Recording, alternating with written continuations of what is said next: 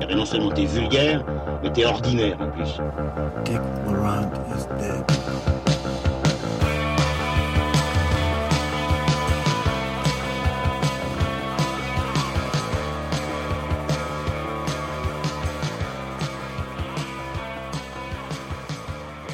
Auditrices et auditeurs cinéphiles, bonsoir. Merci d'être avec nous pour ce numéro tout spécial de transmission.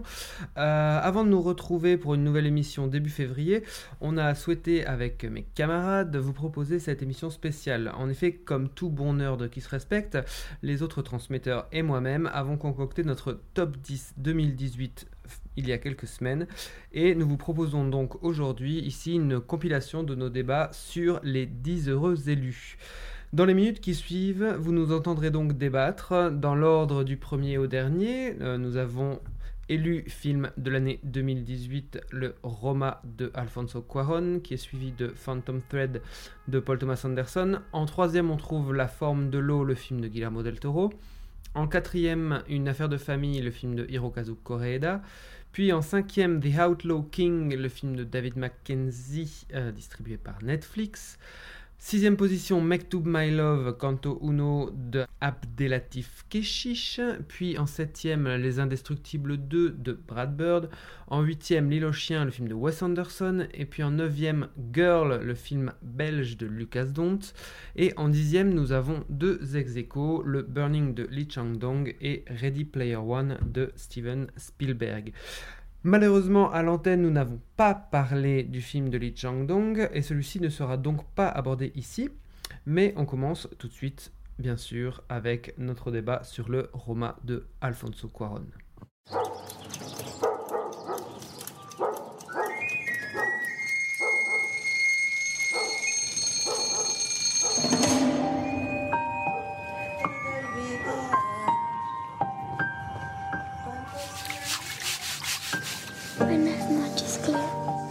about yourself.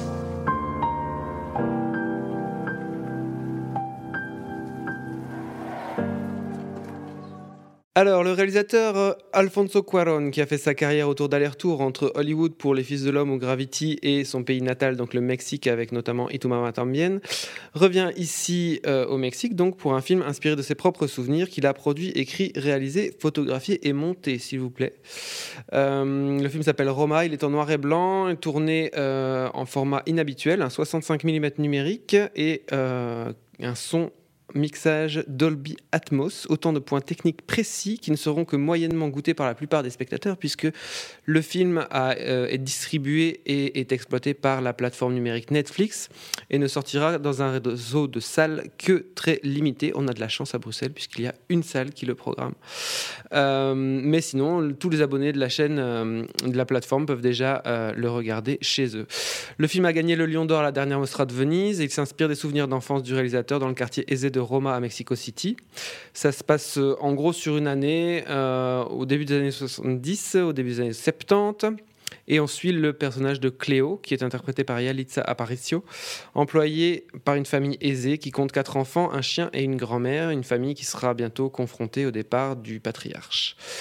Euh, à l'exception de Marina de Tavira qui interprète la mère de famille, tous les acteurs sont non professionnels et on peut signaler que le film a été tourné dans l'ordre chronologique sans que les acteurs n'en connaissent le scénario par avance. Manu, qu'as-tu pensé du film d'Alfonso Cuarón?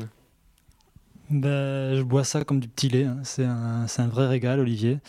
Jusque dans son très beau titre Roma, qui est le nom du quartier, comme tu l'as souligné, de, Mexico, dans lequel Cuaron a grandi, mais qui aussi évoque le Roma de Fellini, qui lui aussi était un film qui, est- qui se replongeait, qui replongeait le spectateur dans les souvenirs d'enfance de, Fellini. Je trouve que c'est un film qui dialogue brillamment euh, entre sa dimension cinématographique et intimiste. Il dialogue aussi euh, avec l'ensemble de la filmographie de Cuaron, euh, sans que les références ne viennent parasiter, à mon sens, la, vision euh, qu'on peut avoir du récit, mais bien souligner leur ancrage dans le réel de ce qui fait le cinéma de, de Cuaron. C'est ça qui est très, qui est très joli d'ailleurs, je trouve, dans, le, dans, le, la volonté même du film. Je parlais tout à l'heure de la, la volonté que je trouvais nauséabonde chez, euh, chez euh, Eric Pope dans Utoya. Et là, on est dans, dans l'inverse total. Mais je laisse terminer Manu.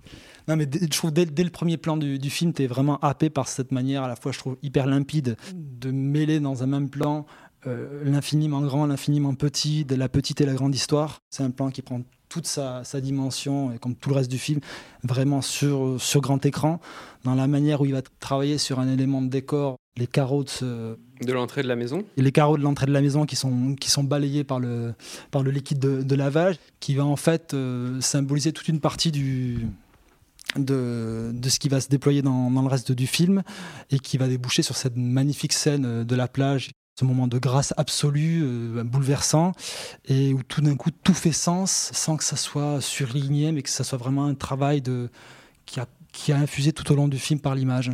Je, je plus sois totalement. C'est euh, c'est tout ce qu'on demande au cinéma. C'est un pur film de mise en scène qui, va rendre compte de, sensations, de souvenirs euh, cotonneux du, cinéaste à travers la, gestion de sa mise en scène et créer un, espace, euh, un cadre, un espace filmique pour transmettre son espace à lui, son espace mental à lui. Il n'est pas le premier à le faire, mais je trouve ça vraiment toujours très beau, très émouvant d'utiliser la, la grandeur du cinéma, la, la largeur du cadre, le, le, le- le mi- le mixage Dolby Atmos, comme tu dis, pour travailler un son qui est, qui est très spatial et, précis, je vais dire. Donc, utiliser cette grandeur, cette force du cinéma, jusque dans ses plus, plus petits détails pour euh, faire euh, euh, renaître quelque chose d'aussi intime que infime et intime que les, que les souvenirs du cinéaste. Je trouve ça, je trouve ça très beau. euh, Manu parlait du, plan euh, inaugural du film qui est, d'une beauté absolument géniale, qui, fait en effet euh, référence à une, scène sur la plage, mais qui fait aussi, enfin, qu'on ne comprend, dont on ne comprend l'utilité qu'au milieu du film plus tard, donc on ne va pas révéler ici, mais je trouve ça très beau cette manière de, partir d'un souvenir qu'on imagine très précis pour lui, d'arriver à, à- créer quelque chose d'enivrant sensoriellement et qui parle euh, uniquement grâce à mise en scène ici euh, comme une manière de, de- de- rentrer dans le film, de donner une, une, euh, une- entrée à l'image cette, cette eau, de cette eau qui coule sur le, sur le carreau, une entrée vers, vers, cette, vers cette famille, vers cette vie domestique. Plus tard, on comprendra que cette eau, elle sert à nettoyer les plaies de cette famille. Enfin, tout, tout résonne comme ça, tout rebondit ensemble. On parle, Manu parlait de, des, références que fait, euh, enfin, des, sortes d'autoréférences, si on peut parler, si on peut dire ça comme ça, que fait Quaron. Je trouve ça très émouvant aussi parce que ça, ça remet en perspective vraiment son œuvre euh, en tant qu'auteur. Il y a des moments où moi j'ai repensé du coup, à, Gravity plusieurs fois. euh, et ça remet vraiment en perspective le film Gravity. Ça fait revoir Gravity sous un autre angle qu'on que j'avais peut-être pas vu lors, de, lors des précédentes visions.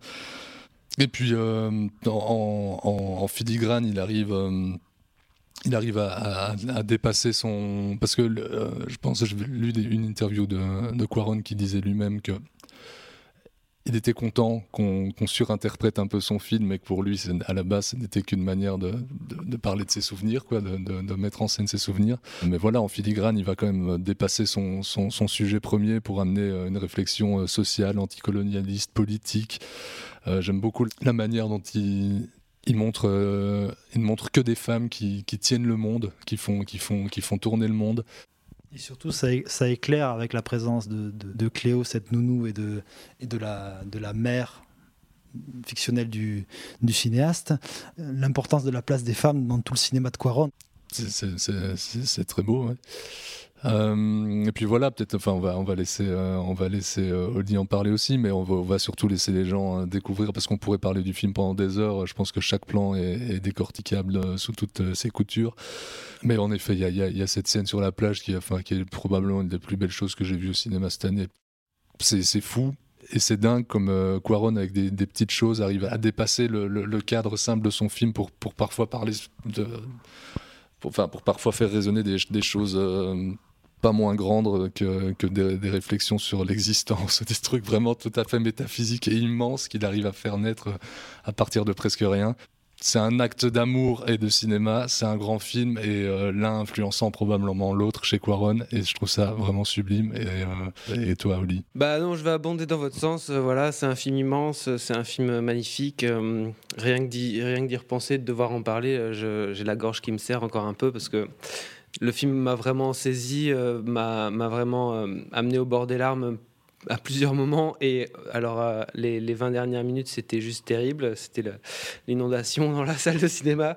Euh, vous parlez de la scène de, la plage, qui est bien sûr une acmé, mais euh, la, séquence, les deux plans qui sont juste avant, je pense que un moment où il déguste une glace avec un mariage en arrière-plan qui est juste pour moi, je trouve déchirant. Bon voilà, c'est un film qui m'a beaucoup, beaucoup, beaucoup ému, même toujours maintenant quand j'y repense. Ouais, ça, se sent.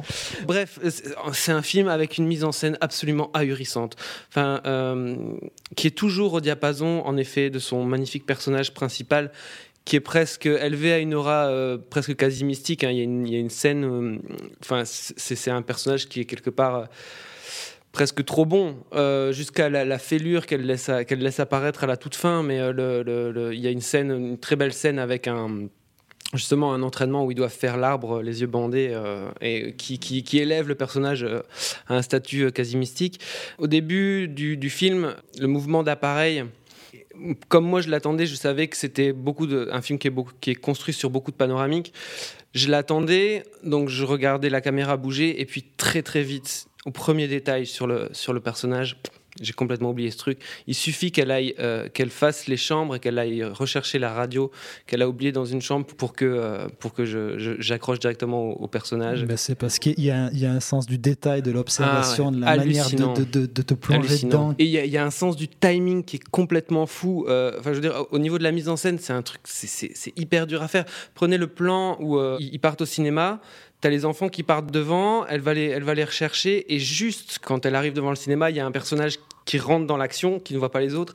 Mais le timing avec lequel ce personnage rentre, c'est euh, c'est aussi déchirant ce qui se passe entre les, enfants, euh, ce qui se passe entre elles. On sait qui a vu, qui sait quoi, que quand, euh, qui a vu les choses, qui ne les a pas vues. Enfin, c'est juste ahurissant de, pouvoir, être aussi précis. Il y a aussi dans la reconstitution, enfin souvent on dit ouais voilà il y a une belle reconstitution, mais ici c'est pas juste qu'il y a une belle reconstitution, c'est qu'elle est complètement immersive et qu'en plus on l'oublie parce qu'on est que avec le personnage. Le niveau de travail sonore quand elle attend son mec devant le cinéma. C'est hallucinant. Le, travail tout ce qui se passe dans, dans, le paysage sonore. Rien que la séquence de cinéma où elle va lui déclarer quelque chose d'important, la manière dont il construit son cadre en les, en les, en les laissant sur, le, sur le, bord du cadre, en remplissant une grande partie de l'écran par, euh, par le réel écran de cinéma. Et en tant que spectateur, tu es constamment en train de faire l'aller-retour entre, entre ce que eux se disent sur le côté de l'image et l'image du film euh, à l'arrière-plan.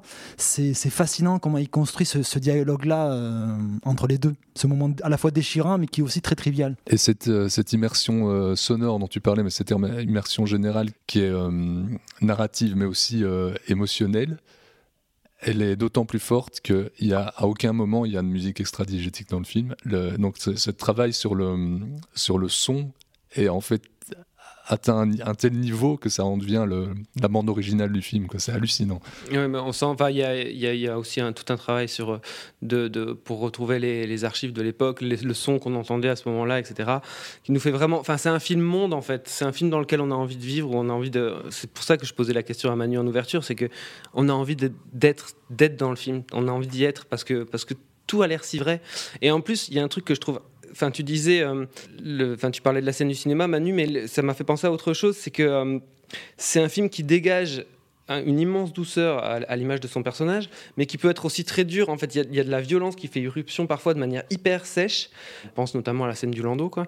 Enfin, du magasin de Lando. Et euh, la, scène des.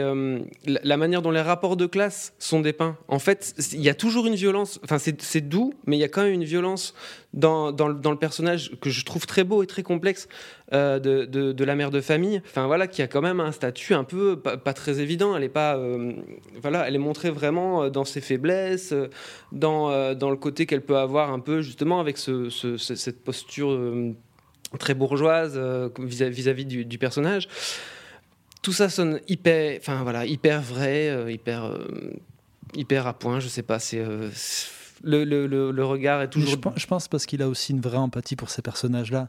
Ce qui fait que même s'il va justement te montrer ce Plus qu'une rapport de... empathie, c'est de la- c'est de l'amour pur et dur. Ouais, mais oui, mais, mais, ça- mais c'est aussi sa, sa démarche de cinéaste de comment il va t'aborder le récit. C'est-à-dire, il fait pas l'impasse effectivement sur plein de scènes où elle est régulièrement rappelée à, à sa condition euh, sociale au sein de la famille, et ce qui n'empêche pas d'avoir aussi une immense sympathie pour la mère derrière, parce que c'est quand même a priori sa famille qui, qui, qui, qui- montre, qui raconte, même si, même si c'est par le biais de la fiction, mais cette acuité qu'il a du, regard vis-à-vis de ça est, super belle. Et tu parlais de la scène euh, du landau, notamment la- la- l'achat du landau et comment la violence surgissait. Euh, Ça, c'est quelque chose à, posteriori, mais parce que c'est une image qui te, marque et donc tu, la, questionnes, la manière dont il construit tout d'un coup avec ce, ce, flingue qui rentre à, l'avant-plan, etc. Cette mise en scène hyper millimétrée, où d'un coup tu es, assailli par ça comme l'héroïne. Et tout ça pour faire surgir la surprise du personnage, parce qu'au moment du tournage, l'actrice n'est pas prévenue de qui elle va voir en face. Et c'est ça, je trouve, la, force de Quaron, c'est que justement, il, est, il travaille énormément en amont son film, il est hy- hyper préparé techniquement. C'est un film extrêmement travaillé, et toujours pour aboutir à la vérité, à quelque chose de très intime, de très juste par rapport au personnage. Puis pour réussir cette séquence-là, la séquence du landau, avec le, panoramique qui arrive sur la, vision sur la rue, avec juste les mouvements des figurants qui sont dans la rue, c'est le, naturel, le réalisme que tu as là-dedans, c'est complètement fou. quoi. Et euh, cette violence aussi quand ils sortent, euh, et avec cette fille, ce qui se passe avec cette fille euh, prise dans les manifestations à l'avant-plan, enfin, c'est aussi déchirant. Enfin voilà, le, film n'oublie pas qu'il est au Mexique, dans un, pays a, priori hyper, hyper violent, et on le sent. quoi. Et le dernier truc que je voulais dire, c'est qu'il y a un, mystère dans ce film qui est le, le, timing, en fait. Le, temps de ces plans.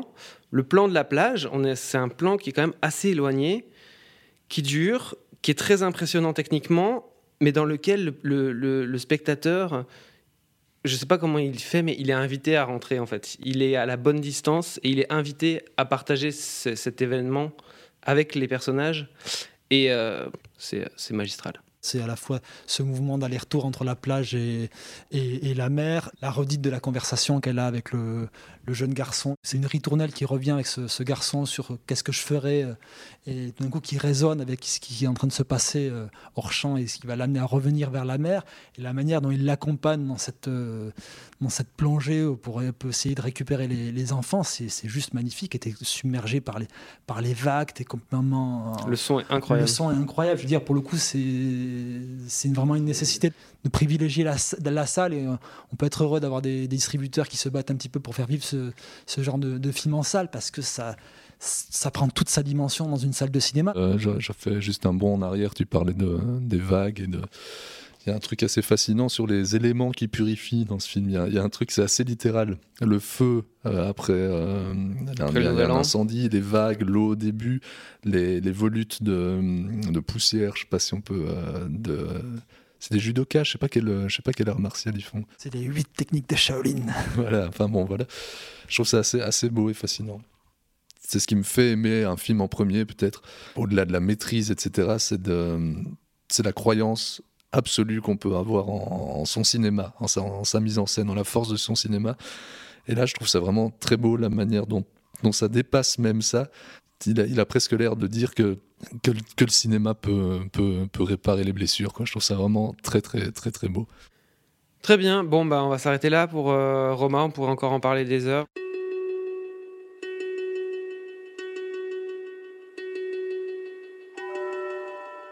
You can sew almost anything into the canvas of a coat.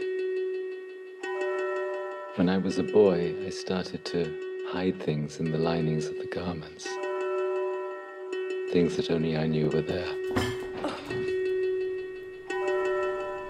Secrets. Good morning. Will you have dinner with me? Whatever you do, do it carefully.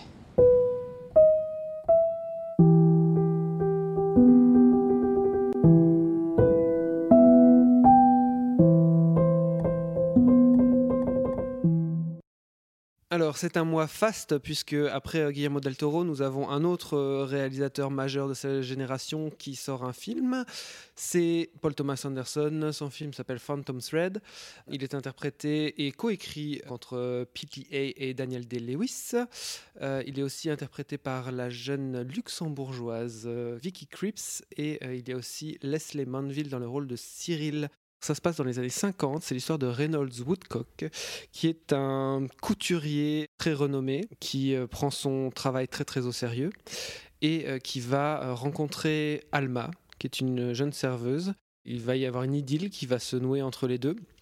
Et donc, très brièvement, hein, Phantom Thread, c'est euh, l'idylle entre Alma et Reynolds, avec une grande différence d'âge, et comment elle va intégrer sa vie, comment on va dire, Très normé. très normée, voilà. Et comment elle va, quelque part, se cogner à ces normes et peut-être les faire un peu bouger. Qui va commencer sur ce film? Manu? Je suis un peu partagé sur, euh, honnêtement sur, euh, sur Phantom Thread. Au-delà d'une direction d'acteur euh, au cordeau, comme souvent chez, chez Anderson, je trouve que le film souffre vraiment d'un déficit émotionnel, où le dernier acte arrive beaucoup trop tard. C'est un film dont j'ai du mal à savoir vraiment qu'est-ce qu'il raconte, et pour moi c'est un problème. Un film qui ne tranche pas vraiment où le film se situe, entre Alma, entre Woodcock, leur relation, la relation avec la sœur. Je trouve que le film pourrait presque se conclure d'une manière classique sur le, réveil au matin, avec ce long plan sur le, sur le canapé de dialogue entre les personnages, où on retrouve un, dialogue entre les deux qui, qui, qui avait disparu d'une partie du film. Et le film classique pourrait s'arrêter là, mais on se retrouve avec ce troisième acte assez boiteux. Je trouve qu'il y a beaucoup d'éléments qui sont très nébuleux. Tout, tout se passait sur les visages juifs qui débarquent de nulle part, qui n'est jamais retraité derrière. C'est un, film qui a une narration très ascétique, mais par moments avec des excroissances euh, très bizarres. Je crois que s'il ne tranche pas, c'est parce qu'il laisse l'ambiguïté exister, le paradoxe possible. Moi, je, suis touché par le film, euh, même si effectivement il est assez ascétique et on peut pas dire que, ça, déborde d'émotions, mais euh, dans l'exigence euh, de, de, de- de- de ce qu'il met en place, dans, dans tous les détails, dans la lumière, tout ce qui est, tout ce qui est restitué dans le film, euh, l'image de, à l'image de, de, Lewis qui est euh, assez, assez fort et cette actrice dont j'ai oublié le nom mais qui est, qui est Vicky fantastique. Cripps. Crips. Euh, voilà, il y a quelque chose de, soigné, d'élégant, de méticuleux. C'est un, cinéma obsessionnel un peu et ça, ça, me, ça me touche. Après, moi, je, je suis moins fan que de Master parce que je suis un grand fan de, de Master et je trouve qu'il est moins fin dans son exploration des rapports de pouvoir et d'emprise qu'on peut avoir sur une personne. Je le trouve plus beau que de Master mais moins surprenant. Euh, ouais, non, moi je trouve qu'on sent en fait la même exigence, pres- presque froide, dans la dramaturgie de, Paul Thomas Anderson, dans ses cadres, euh, même dans, son montage, qu'on la sent dans, la, finesse du travail de son protagoniste. Je pense que j'aime plus ou moins tous les films de Paul Thomas Anderson, mais parfois il me semble peut-être un peu trop un peu trop clinquant ou un peu trop obscur justement il y a un truc de parfois une volonté de trop démontrer son, son talent ici je trouve qu'il trouve un bel équilibre c'est vrai qu'il n'y a pas une, immense émotion qui se dégage du film, mais quand, quand, elle, quand elle arrive, c'est extrêmement intense. Je pense que dans ce film-là, il y a le, le plus beau plan que j'ai vu au cinéma depuis 5 ans. C'est Daniel Lewis qui rejoint sa, sa compagne le jour du, du Nouvel An. Il, la cherche, la court vers elle. Il y, a, une sorte d'envolée de ballon qui cache un peu tout ce qui se passe. Il se cogne le visage. Il la, retrouve, elle est dos face à un miroir, donc il est face à elle et son propre reflet, et il contient la douleur du coup. Son, son visage, je veux dire, absolument magnétique, absolument génial. Il joue le truc, euh, il va, il va jusqu'au jusqu'au bout.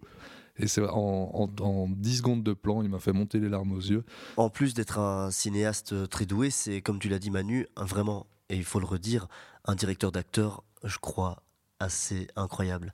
Parce que, et vous parlez d'une relation à deux, mais il y, a, il y a aussi le rôle de Cyril, donc le rôle de cette euh, sœur de Woodcock qui est très importante, je trouve, dans, dans leur relation. C'est un trio euh, qu'on a du mal à qu'on a du mal à identifier, mais, mais, mais, mais putain, comment ça joue entre eux, quoi. Je veux dire, Bah, ils, ils sont, ils sont tous très bons, mais quand t'as, quand t'as, quand t'as une Rolls-Royce comme euh, Daniel Lewis, j'ai l'impression que ça, fait- ça fait jouer tout ce qu'il y a autour de lui. Quoi.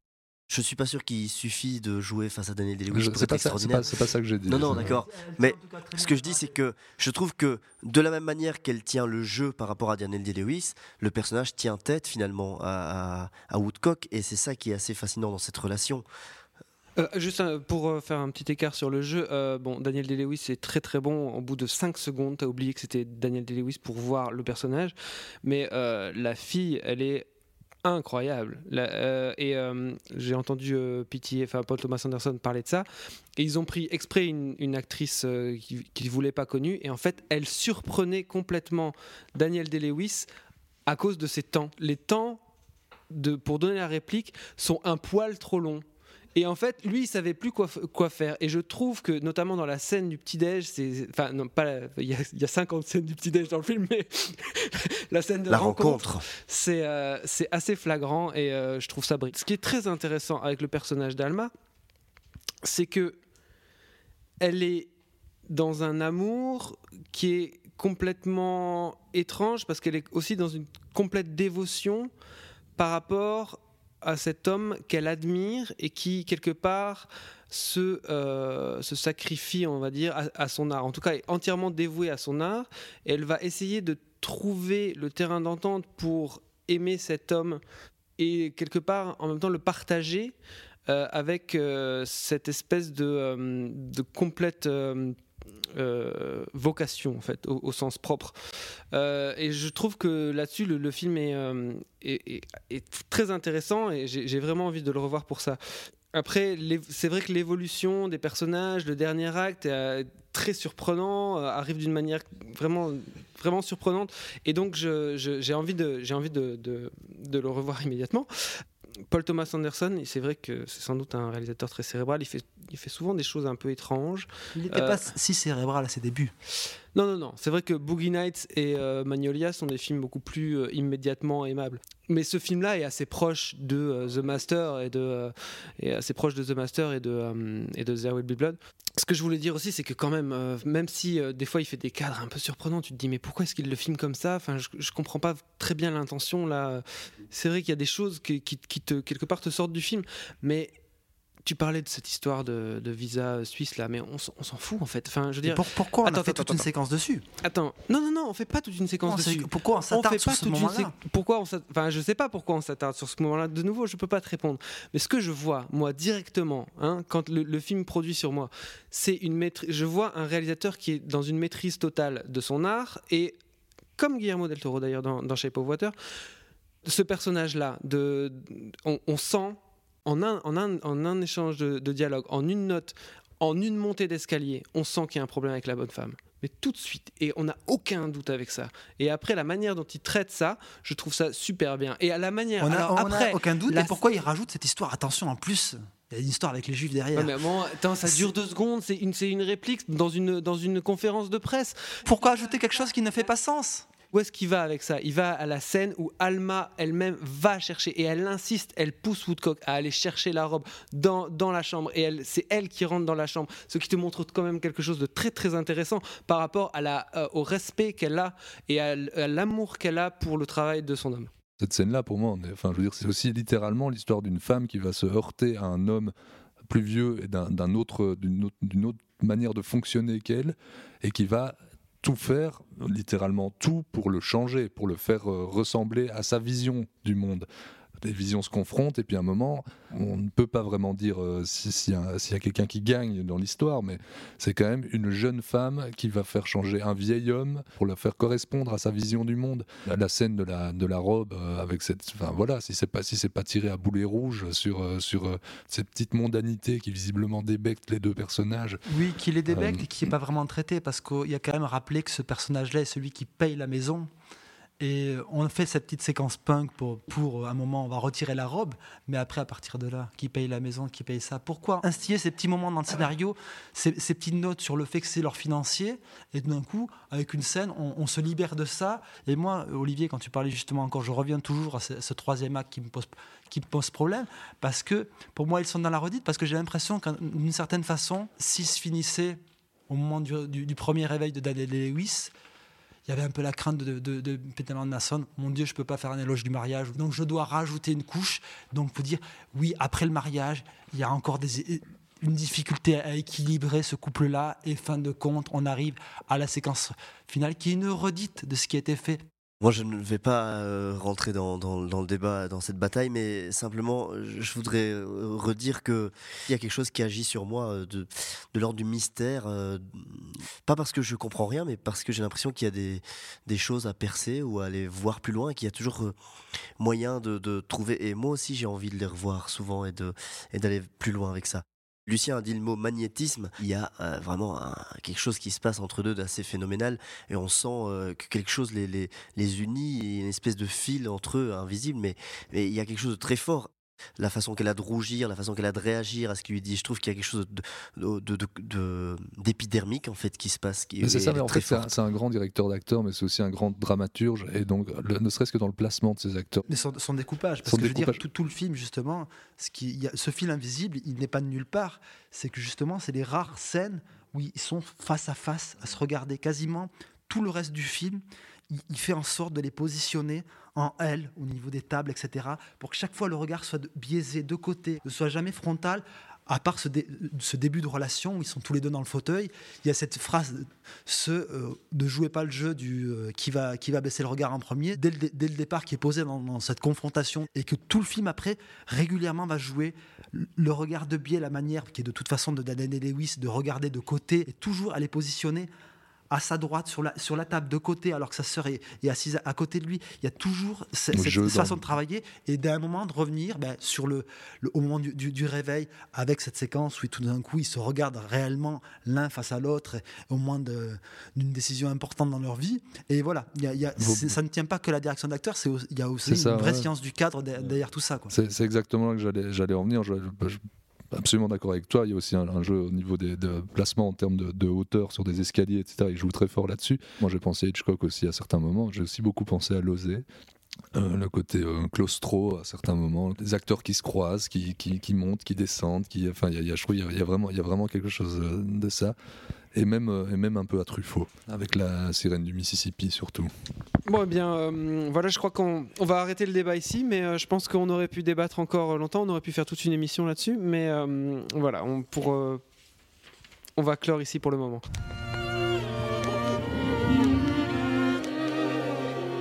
When he looks at me, he does not know how I am incomplete. He sees me as I am. J'avoue, je n'ai bavé pas vous, mon amour. Avant d'avoir eu vent de vous. The natives in the Amazon worshiped it like a god. Get him out. What are you talking about? No. We need to take it apart, learn how it works. I don't want an intricate, beautiful thing destroyed. We can do nothing. I'm sorry. Don't do this, Eliza. What is she saying? Don't do this. Oh, God, it's not even human.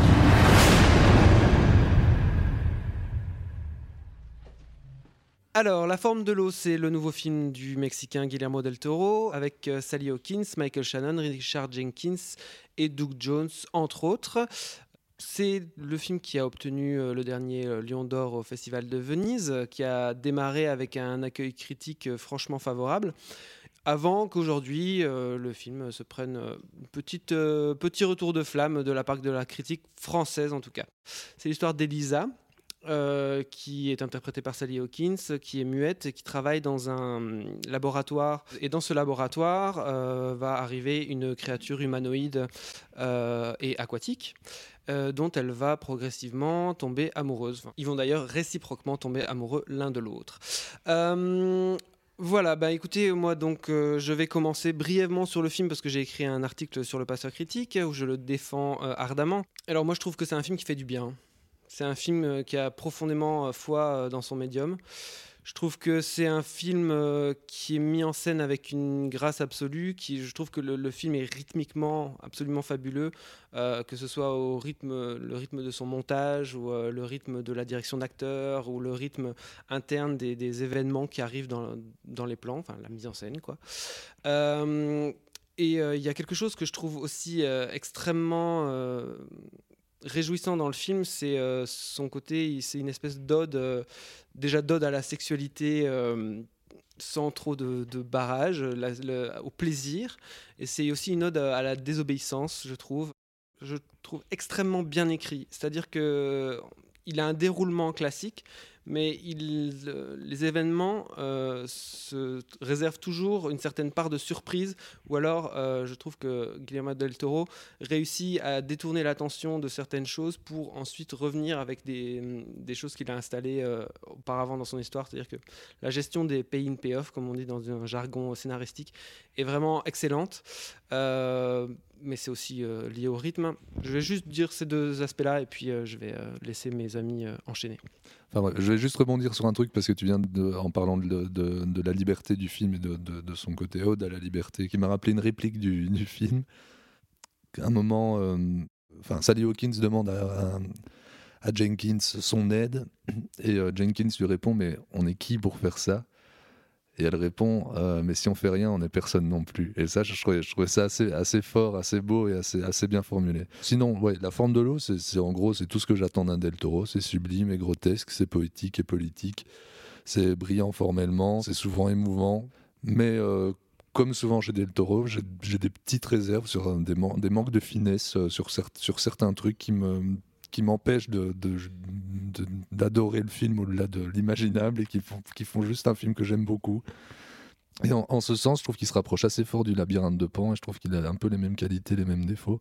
Euh, Michael Shannon, moi, me, fait fort penser euh, à, à Sergi Lopez, cette espèce de d'entité, de méchant absolu, euh, mais pas pour moi pas parfaitement construit, assez en, surface. Il répond le côté ouais, représentant d'une Amérique de la normalité, comme c'est un peu passéiste. euh, bah oui, on, ça marche, mais c'est un peu lourd pour moi, c'est un peu, un peu euh, martelé. On l'a compris euh, dès, dès le début, euh, mais il, il faut à chaque fois, ouais, on le montre rentrer dans sa petite maison parfaite, et lui il achète une bagnole, bah, le vendeur lui dit c'est vraiment la bagnole de tous les Américains moyens qui réussissent. Bah oui, bah, on avait déjà compris aussi. Après, comme, comme tu le dis dans ton papier, Oli, je trouve euh, le, le côté étonnamment sexué du film, et ce dès le premier plan, est assez, assez jouissif, assez plaisant.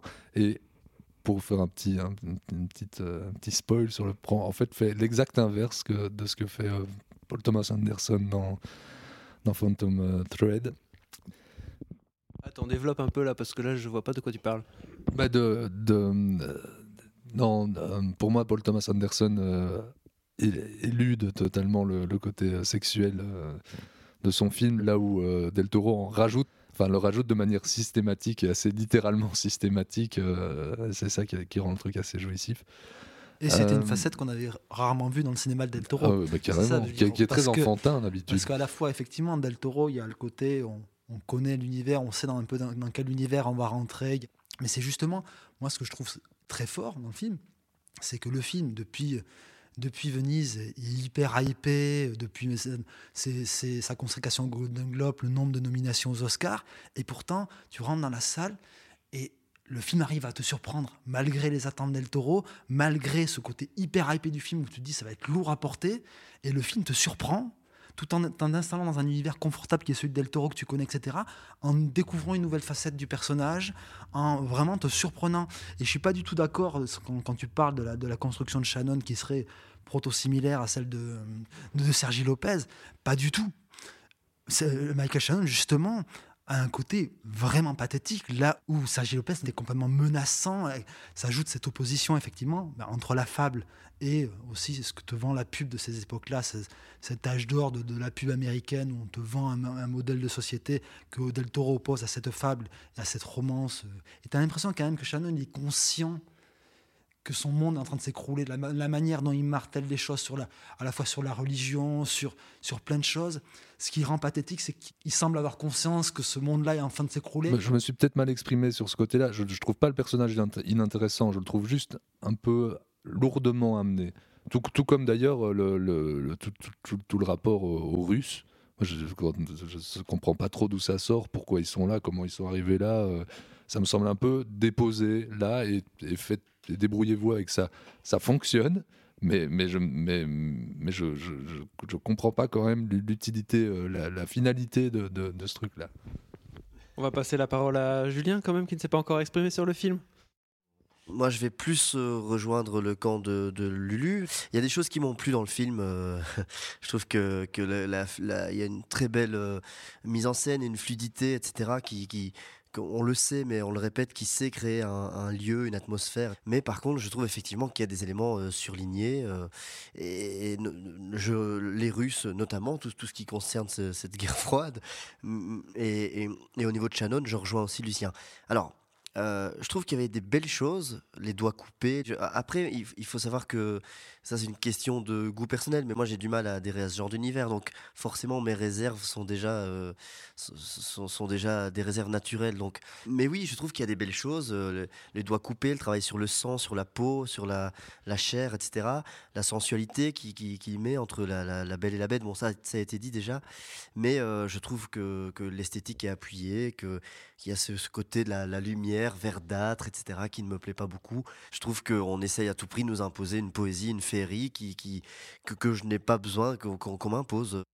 T'as trop de féerie, mais le film est quelque part une féerie. Le film est un, espèce de, de gros gâteau. C'est pas, c'est- pas un truc où, qui est dans la retenue. C'est quelque chose euh, qui, qui donne. C'est un film pas qui donne beaucoup. une fable d'en être une, quoi. À un moment, c'est qu'est-ce que t'attends d'autre? Pour, pour venir au personnage justement de, de scientifique russe, moi ça m'a frappé sur ce personnage de, de scientifique, à un moment le di- discours qu'il a sur, sa, sur le fait qu'il est à la fois un patriote, mais qu'il est là pour étudier et qu'il a encore plein de choses à apprendre. Euh, moi, je peux pas m'empêcher de voir bah, Del Toro, qui est un cinéaste malgré tout immigré, qui bosse dans, l'industrie américaine, et ce qu'il essaye aussi de faire passer, qu'il n'est pas juste là un, un simple exécutant euh, derrière tout ça. Hum, Moi, je pense que j'avais jamais vu un personnage comme ça. Il n'est pas dans un camp ou dans un autre, il est dans le, dans le camp du progrès et il est dans le camp de, euh, de la liberté, comme tu le disais, ode à la liberté, ode à la jouissance, ode à la désobéissance. Et lui, il est aussi euh, là-dedans. comme dans, euh, comme dans Call by Your comme dans les, dans les films des, des Cohen, c'est un acteur fabuleux. Justement, il incarne une sorte de dignité euh, absolue. Et du moment que tu lui offres une partition qui est haute que de porter un téléphone dans, dans les films de Denis Villeneuve, c'est un, c'est un acteur exceptionnel. Quoi. Je trouve qu'il y a un truc qui fonctionne vraiment bien dans le film, c'est c'est- c'est ce- cette adéquation entre le côté suspense euh, du film qui est vraiment parfaitement mené, c'est assez intense à ce niveau-là, et le côté mélodrame euh, qui, qui, qui est là à certains moments. Je trouve que le, le- le mélange fonctionne assez parfaitement.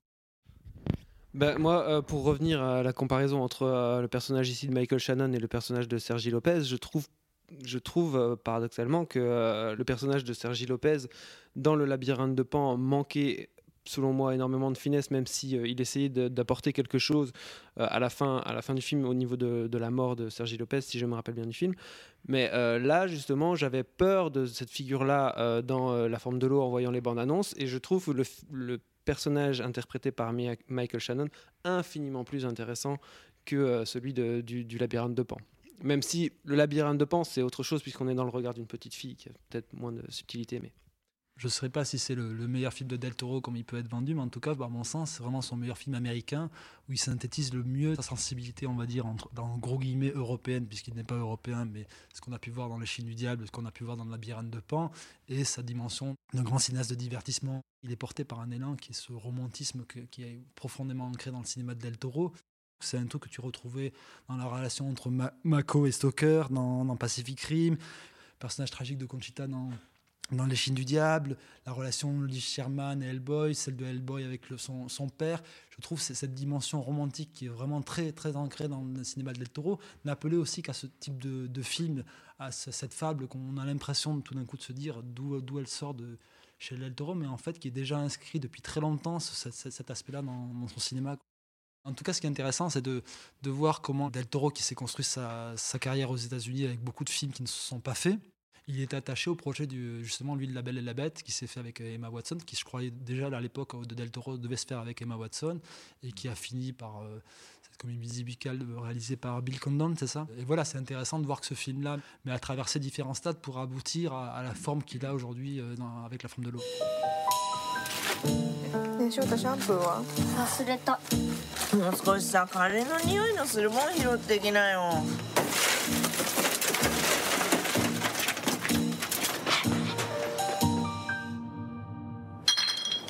コロッケ食べる Alors, Palme d'Or au dernier festival de Cannes. Une affaire de famille, c'est le nouveau film écrit, réalisé et monté par Hirokazu Koreeda, dont euh, c'est déjà la troisième fois qu'on parle dans Transmission parce que euh, ben, il fait un film tous, il sort un film tous les six mois. Ici, la photographie, par contre, il l'a laissée à son comparse Ryuto Kondo. On retrouve ici aussi des figures familières de son cinéma, notamment Lily Frankie dans le rôle du père qu'on avait vu dans euh, Tel père tel fils notamment, ou Kirin Kiki dans celui de la grand-mère qu'on avait vu elle dans Still Walking ou Après la tempête. Qui est décédé depuis d'ailleurs. Exactement, mon cher Lucien, tu m'ôtes les mots de la bouche.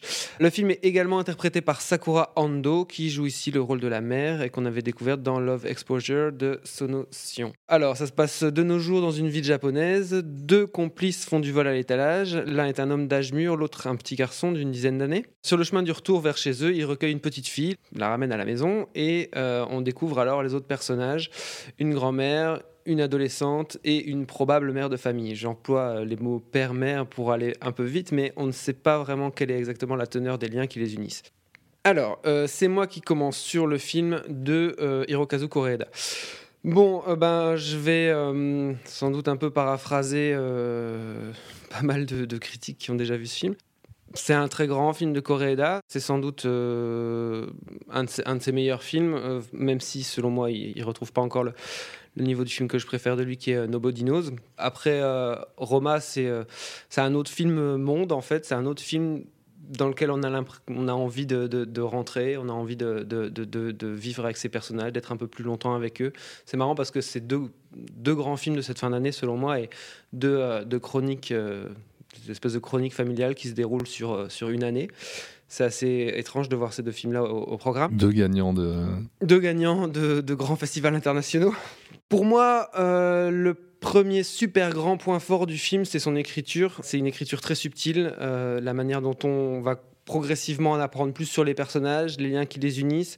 Euh, tout est fait par des révélations progressives qui viennent complexifier en fait les, les- les personnages et surtout en fait qui viennent complexifier les liens qui sont entre eux, enfin ce qui, ce qui, ce qui les unit. Et tous les personnages euh, sont développés, ils ont tous un arc narratif qui est, qui est conclu, à l'exception peut-être notable de, de la jeune adolescente, qui est peut-être le personnage le plus faible, mais euh, c'est pas très grave parce que on va les appeler la mère, le père, le- le petit garçon, euh, sont, sont des personnages qui sont incroyablement forts selon moi et incroyablement complexes. La petite fille aussi.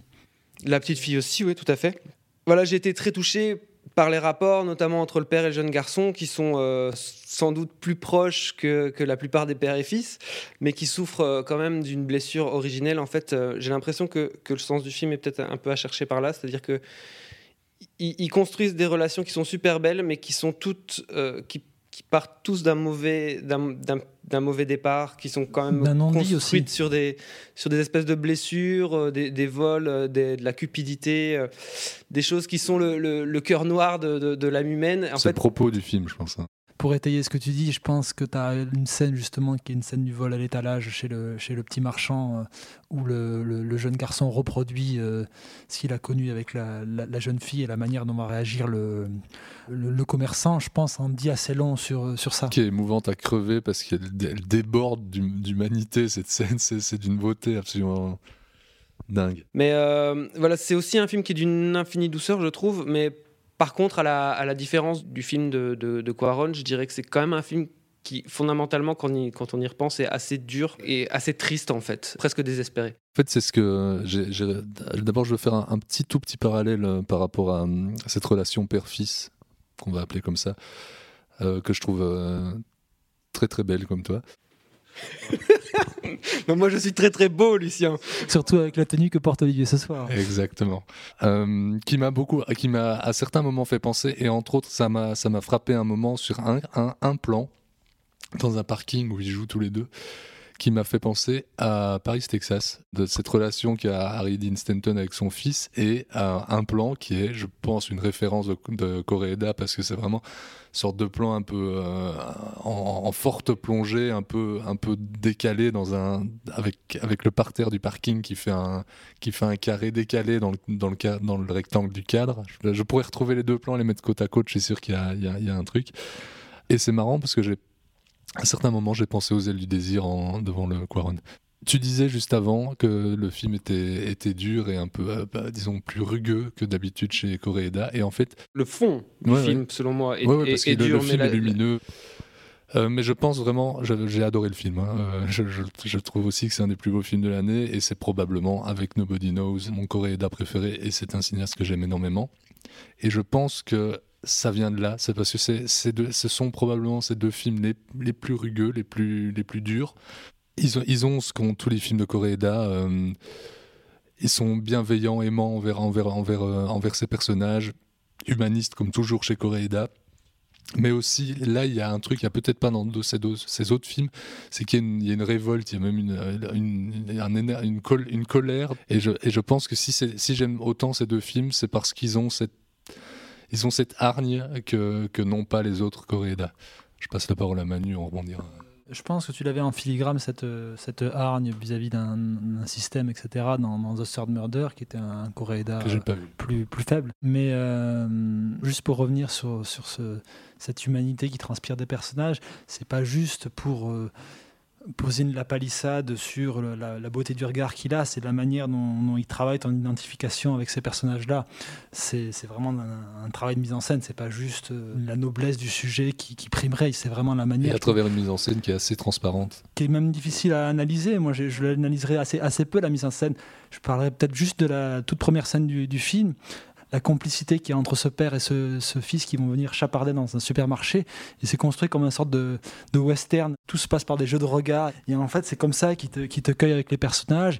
Et régulièrement, euh, il y a notamment la- l'actrice Sakura Ando, qui est juste, je pense, un des plus beaux personnages du, film et qui, lors d'une scène de, bain et lors d'une scène euh, qui, qui- qui succède à, cette scène-là, est juste bouleversante, euh, mais parce qu'il a, il, a- il a construit ce personnage-là de manière magnifique tout du long. Le seul petit. euh, Juste un, un- un petit, un petit crochet, juste, je pense que le, il y a un plan sur elle vers la fin du film en, en gros plan face où euh, je pense qu'on a une, la, la plus belle performance d'actrice de l'année, je crois, quand euh, elle, elle- quand elle est confrontée à, à ce qu'elle a fait par les, par les pouvoirs civils.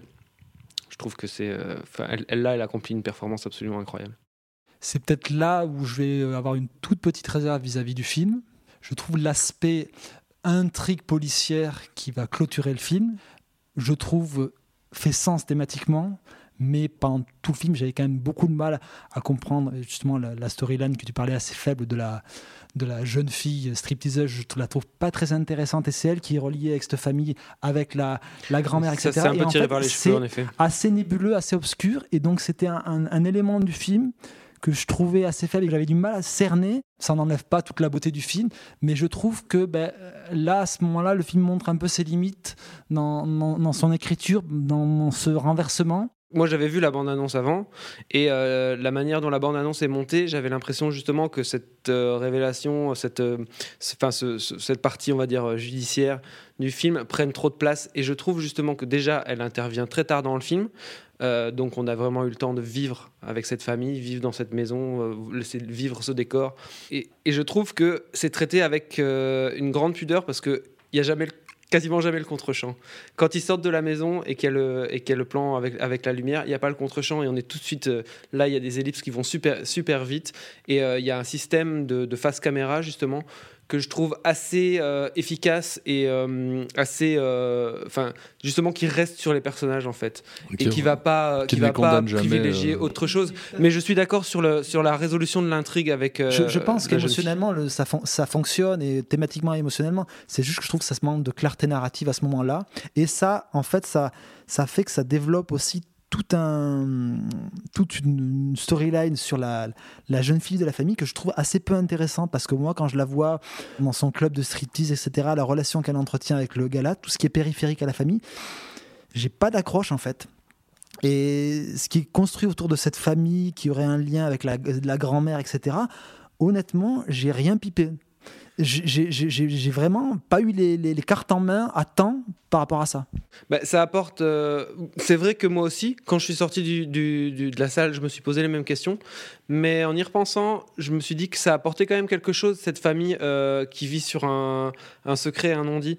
Tu vois deux autres familles, en fait. Enfin, tu vois où tu entends deux autres familles dans le film, et elles te semblent plus dysfonctionnelle en fait que celle que tu que celle que tu vois alors qu'elle est faite de briques et de broc. Mais, mais je suis tout à fait d'accord. Mais je pense que c'est tout le propos aussi du, du, du film en, Ouais, en- ouais. en partie. Mais c'est juste dans la construction que je trouve ça un peu plus un peu plus fébrile que tout le reste du film qui est tellement impressionnant. Pas, il, non, c'est pas impressionnant et pas le beau mot parce que t'es pas impressionné, t'es juste touché par, par, par, par ces personnages et par l'humanité qui se dégage de, de toutes ces relations.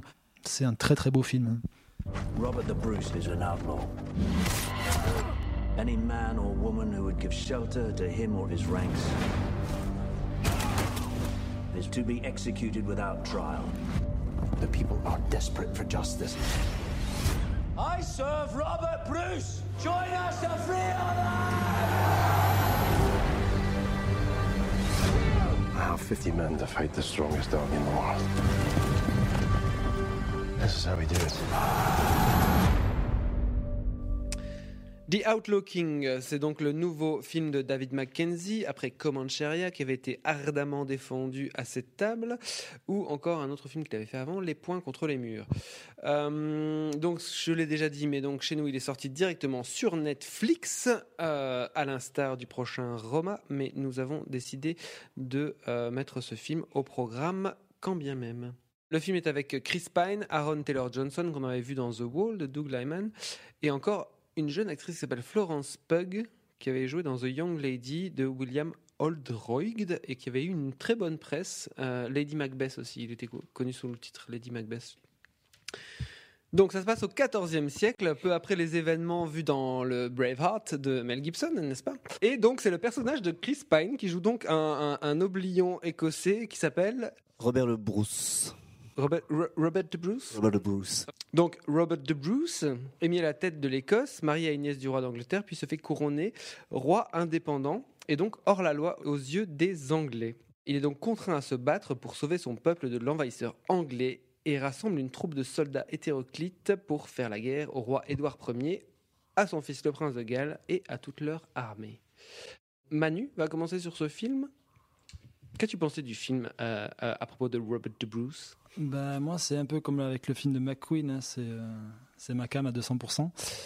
Après filles et des guns, tu me mets des mecs en épée, euh, dans la boue, je suis au septième ciel. Quoi. Je trouve que c'est un film qui a une, grande puissance d'évocation, qui oublie jamais de, faire, du cinéma, avec un souffle épique, romanesque tout du long, avec une économie de moyens euh, assez stupéfiante, à l'image du, plan séquence qui ouvre le film, qui à aucun moment euh, ne s'appuie sur une forme de virtuosité, mais souligne les différents enjeux qui se lient ou vont se délier entre les personnages. Comme dans, dans le film de McQueen, je suis cueilli par, les, par, par ses premières minutes, je suis happé par le film. Euh, je trouve la manière de, de, dans qu'a Mackenzie de capter tous les, les non-dits à travers les regards des personnages ou leur placement dans l'espace, notamment ce plan séquence qui se termine avec ce, cet échange de regards entre le, le- le père et le fils. Euh, voilà, je trouve derrière euh, ce chapitre historique sur, l'indépendance de l'Écosse, c'est aussi vraiment un film où tu retrouves euh, tout le cinéma de Mackenzie. euh, qui était déjà à l'œuvre dans Des points contre les murs, dans Comancheria, cette histoire de cette histoire de filiation, de rapport au père ou au frère, cette idée d'émancipation qui est jouée vraiment à tous les niveaux, je trouve jusqu'au plus intime, celle de la relation amoureuse qui va se nouer entre Robert Le et sa femme, avec ce mariage ar- arrangé, mais je trouve qu'il y a une vraie modernité dans l'approche dont hein, il dépeint cette relation qui est naissante, sans jamais tourner le dos à une tradition que tu peux avoir dans les films de chevalerie de, l'amour courtois, qui m'a fait penser par moments à ce très beau film de, de Jane Houston qui est Promenade avec l'amour et la mort.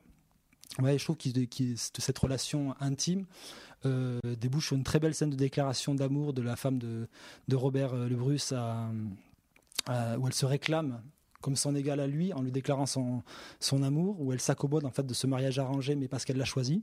Ce rapport de filiation tu, et d'émancipation, tu le retrouves aussi dans, euh, dans le rapport que Robert Le Bruce a à son père, mais aussi qu'a le prince Édouard du côté anglais avec le sien, avec notamment deux très belles scènes d'adieu.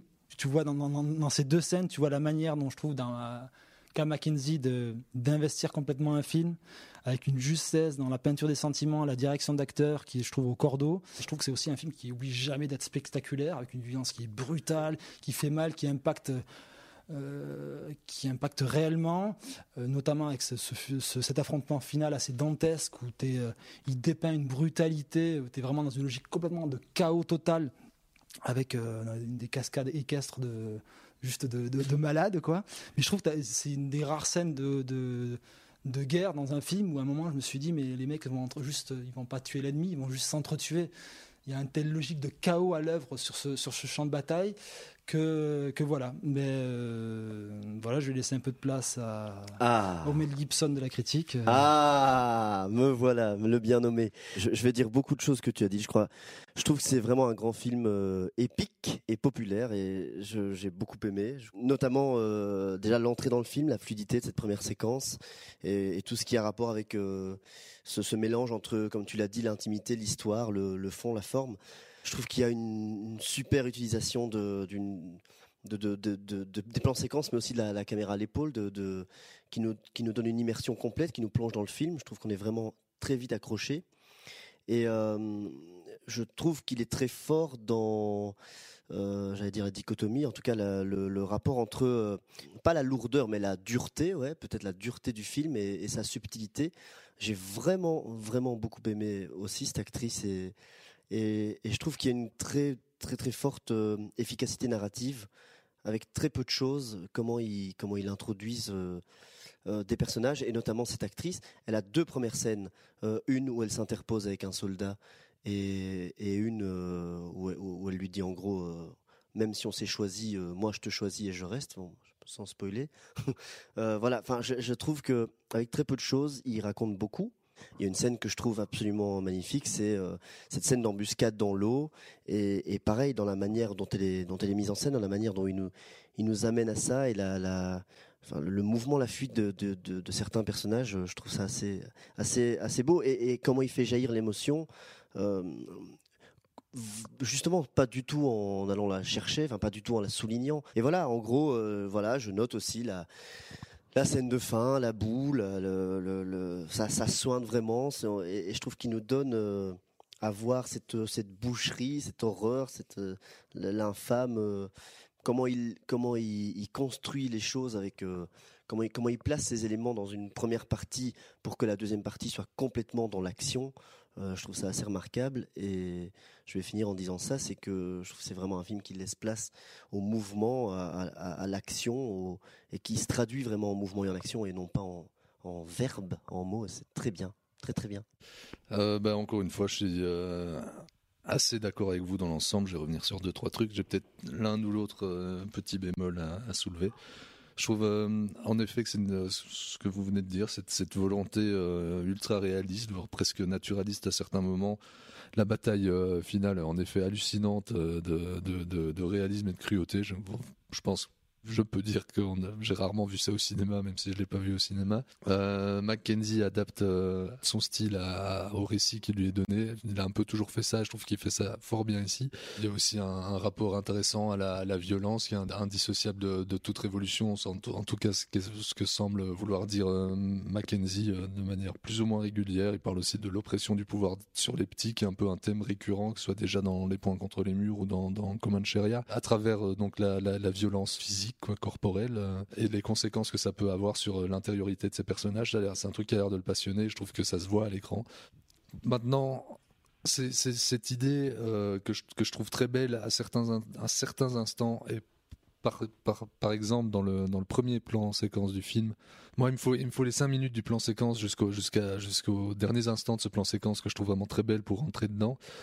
Euh, parce que jusque là et à certains moments ça revient dans le film cette espèce de, proximité me pousse un peu à voir la mise en place euh, à voir le, décor, à voir le mouvement de caméra, à voir comment ils ont dû. euh, et bon, voilà, ça c'est un, dommage collatéral, je veux dire, justement, il a une façon de concevoir ces scènes qui sont en plan séquence où t'es pas dans un, côté opératique à la De Palma où tu as vraiment une, une forme qui s'impose et que je, que j'adore chez De Palma. Je sais pas du tout, on va pas prendre De Palma pour dénigrer du De Palma mais c'est juste que il y a pas une notion opératique. Je trouve qu'il y a un côté très euh, pas lofi mais de, de, cette, de, de ce type de plan séquence.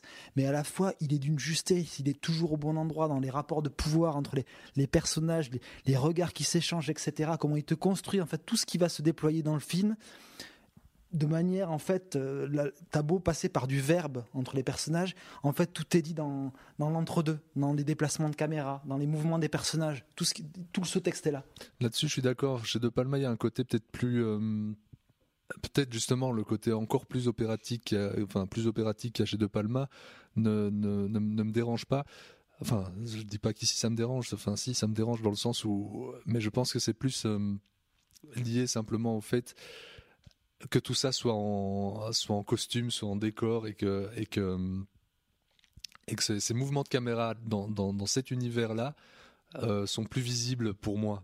Ça va de, corps avec toute la, direction artistique. Je trouve que ça, appuie vraiment ce- cet ancrage assez réaliste du récit où il se repose pas dessus, mais qu'il ancre vachement plus. Pour avoir revu par exemple un film que j'aime beaucoup comme Brevert, je trouve que Brevert souffre par moments d'une direction artistique qui est pas pas toujours tenue tout du long et Ah, qui pose, et qui ici, pose elle est- problème dans son ancrage. hein, Là pour le coup, j'ai vraiment un ancrage qui tout du long qui me fait jamais douter. Ça me réjouit de voir ces films-là. Le seul truc qui me déçoit, c'est de me dire que ce, ce genre de, film-là, tu le découvres sur un, un petit écran sur Netflix avec, euh, avec toutes les, les nuisances que peuvent, peuvent- peuvent, Ça- euh, produire ce type de, de visionnage. Quoi. Et ça, ouais, on peut vachement le regretter de ne pas avoir vu ce film sur grand écran, c'est quand même assez dommage. Euh, j'ai- cru voir, enfin j'ai cru voir, j'ai vu que c'était écrit par euh, notamment David Harrower, qui est un, brillant écrivain de théâtre, puisqu'il écrit sur le film, et ça m'a pas étonné du coup euh, en l'ayant vu après au générique par par les par les qualités d'écriture du film, voilà tout simplement.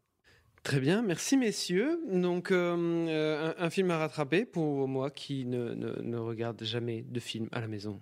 Jamais.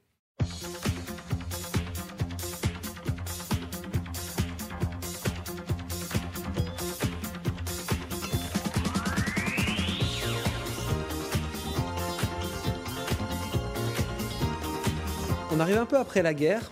euh, et on a épargné à Manu le fait d'aller voir euh, My Love, donc je vais quand même euh, recommander le film d'Abdelatif Keshish, donc qui s'appelle Mektoub My Love Canto Uno. J'ai été euh, emporté par le film. Euh, voilà, je trouve que c'est pas le meilleur Keshish, mais en tout cas c'est celui qui est le plus euh, radical, le plus jusqu'au boutiste, celui où il, où il oublie complètement toute mécanique scénaristique et qu'il étire, étire, étire, étire. Et justement l'intérêt en fait du film vient de son étirement. À la fin du film, j'avais l'impression euh, de voir une espèce d'époque dorée, une espèce de paradis perdu. Et je trouve que en fait ces personnages euh, acquièrent une espèce de statut un peu un peu divin. Je trouve que euh, Ophélie, avec son, très gros postérieur, est une sorte de, déesse de la fertilité. Je trouve que c'est un film qui met dans une ambiance un peu de ouais, un peu d'Éden comme ça. Ça faisait longtemps, euh, du coup, mon, conseil va être le, même que celui d'Olivier. Euh, ça faisait fort longtemps que j'avais plus vu un film où le moindre personnage existe à ce point-là. Euh, Il y a, des, personnages qui ne tiennent, sur rien, qui au cours d'une quinzaine de secondes dans une scène existent réellement, sont des vrais personnages de- j'allais dire de cinéma, mais euh, sont des- juste des vrais personnages, hein. ouais, qui, qui, qui, qui tiennent la route. Je suis d'accord avec vous, évidemment. Je trouve que là, il, il- il poursuit totalement ses obsessions et qu'il est de plus en plus libre, débarrassé de ses contraintes scénaristiques. Je trouve que c'est un. Bon, je sais pas s'il y a besoin de le dire, mais un film d'une sensualité, d'une sexualité débordante, assez jouissive.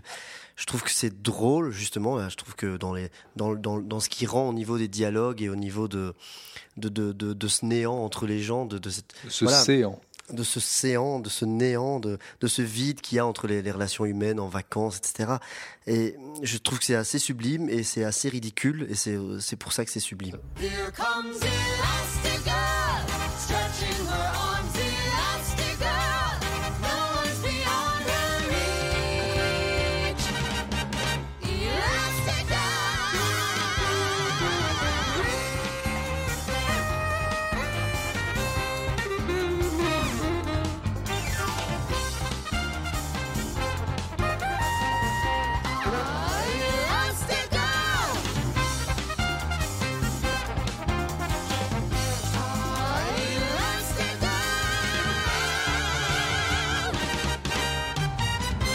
Les Indestructibles 2, c'est donc la nouvelle production Disney et Pixar, toujours réalisée par Brad Bird 14 ans après le premier volet. Brad Bird qui est de nouveau euh, de service à l'écriture et à la réalisation après l'échec de Tomorrowland. En gros, qu'est-ce qui se passe? Donc on retrouve la famille part un peu après les événements du premier volet, alors qu'une loi interdit les actions des super-héros. Mais là, il se retrouve approché par un businessman qui a fait fortune dans les télécoms et qui ressemble très très fort à Nicolas Sarkozy, et qui propose de faire d'Elastic Girl, donc Madame Indestructible, euh, une héroïne, et de euh, la populariser via ses réseaux de médias. Donc Monsieur Indestructible se retrouve euh, à la maison à devoir veiller sur trois enfants, dont sa fille en pleine crise d'adolescence et son petit bébé Jack Jack qui se découvre des super pouvoirs. Alors Manu, qu'as-tu pensé de ce nouvel opus Pixar, Disney et surtout Brad Bird? Il est un peu à l'image d'une séquence clé d'un film précédent de, de Brad Bird qui Ratatouille avec ce moment magique où le, critique euh, gastronomique est amené à, à déguster cette fameuse ratatouille. Au début, tu es un peu euh, comme lui, tu es sur tes gardes avec ce deuxième opus que tu pouvais un peu craindre. euh, que ce, retour à l'animation était plus animé par des motivations euh, financières que réellement des- un- une envie créative, surtout après l'échec non mérité d'un film comme Tomorrowland. Et ben, comme dans Ratatouille, dès la première bouchée, dès les premières minutes, tu oublies toute ton appréhension et tu te reconnectes directement avec toutes les émotions et le plaisir que peuvent te procurer le cinéma de super-héros, et notamment euh, après 10 ans de Les Six Veuves, Marvel ou DC.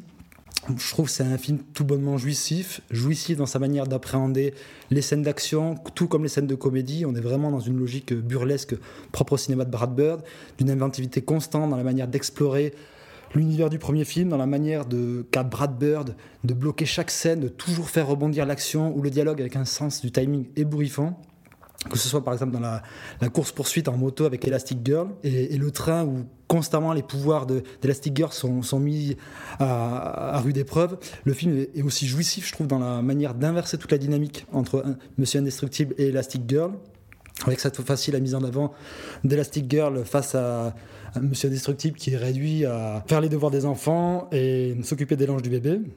Ce qui est à la fois, je trouve, un super moteur euh, de comédie, mais aussi ça sert complètement et pleinement dans la, dans la réflexion du film sur la figure du super-héros et son rapport au quotidien. En tout cas, on n'est pas du tout dans une carte euh, du girl power, un peu de façade, très en l'air du temps à Hollywood, mais vraiment bien dans une logique de développement des, des personnages. C'est un film qui est jouissif dans le traitement de son nouveau vilain, l'hypnotiseur. Et sans trop spoiler, je trouve qu'il s'insère parfaitement dans cette logique de questionnement de la notion d'héroïsme. C'est pas innocent que Brad Bird fasse référence à Alan Moore et son Watchmen, notamment via le, personnage du hibou. Le, méchant, il est tout simplement jouissif parce qu'en tant que spectateur, on peut que souscrire en fait à ce qu'il dit et ce qu'il met en lumière.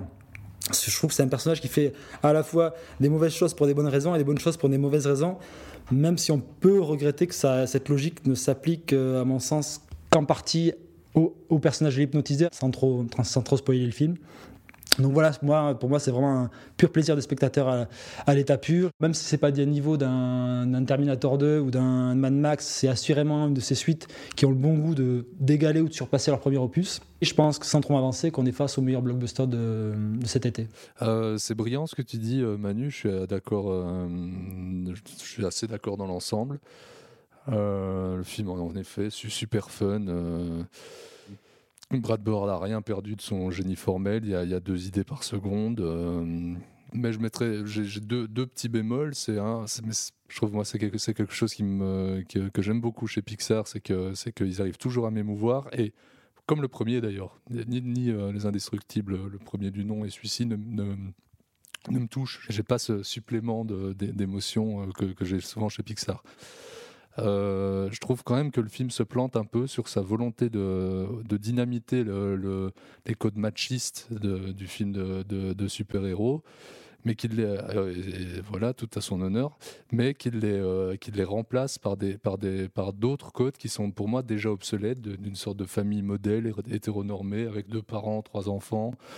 Euh, et moi, quand je, je vois le truc, je, je- je- je sens déjà quelque chose d'obsolète. Bah, je reviendrai sur d'autres choses plus tard, mais euh, tant qu'on est là-dessus, euh, le film m'a paru vachement justement dans l'air du temps euh, par sa thématique d'égalité de genre, ou en tout cas enfin, par sa thématique genrée en tout cas. Oui, ça, ça- ça, c'est sûr, et c'est sa, c'est sa volonté première. Moi, ce que je vais chercher, c'est un- c'est un, sous-texte. Enfin, c'est quelque chose, c'est un, dommage collatéral, je veux dire. Mais c'est là où, enfin moi en tout cas, ce que j'ai vachement apprécié, c'est que euh, on sent que Monsieur Indestructible euh, est un peu euh, jaloux de- de- du privilège qu'il fait à sa femme, mais euh, au cours de son parcours et de, de ce qu'il va vivre, Monsieur Indestructible ne va jamais remettre en cause le fait que ce soit sa femme qui est mise en lumière. Et il va jamais remettre en cause ses capacités. Ah ouais, mais c'est pas, pas. Mais par contre, euh, il a l'air de se rendre compte à quel point, euh, enfin, en, tant- en tant que, que homme au foyer, dirait-on, euh, il a l'air de se rendre compte euh, à quel point euh, c'est, difficile. Pour moi, ça, ça, c'est, déjà, enfin, au moment où ça, où c'est, montré à l'écran aujourd'hui, pour moi, c'est déjà obsolète. Ça participe, je pense, de cette logique d'un moment aussi euh, d'éblouissement sur une certaine notion d'héroïsme, de, de ce qu'incarne ce, ce type de personnage-là, et aussi euh, ce que toi, dans ton quotidien, tu es capable d'achever. je vais chercher la petite bête, c'est parce que j'en demande beaucoup. Moi, ce, qui- ce que j'aime chez Pixar, c'est d'avoir ce, ce- ce- cette dose de fun, que cette émotion que je n'ai pas trop ici, mais aussi la possibilité de gratter, d'aller chercher plusieurs couches, plus de, plusieurs degrés de lecture. Ce qui est assez étonnant pour un film produit par Disney, c'est qu'on peut faire du bal aux animaux et que ça ne pose aucun problème. Euh, par exemple, je pense à une scène avec un raton laveur qui s'en prend plein la gueule. Qui est très drôle d'ailleurs.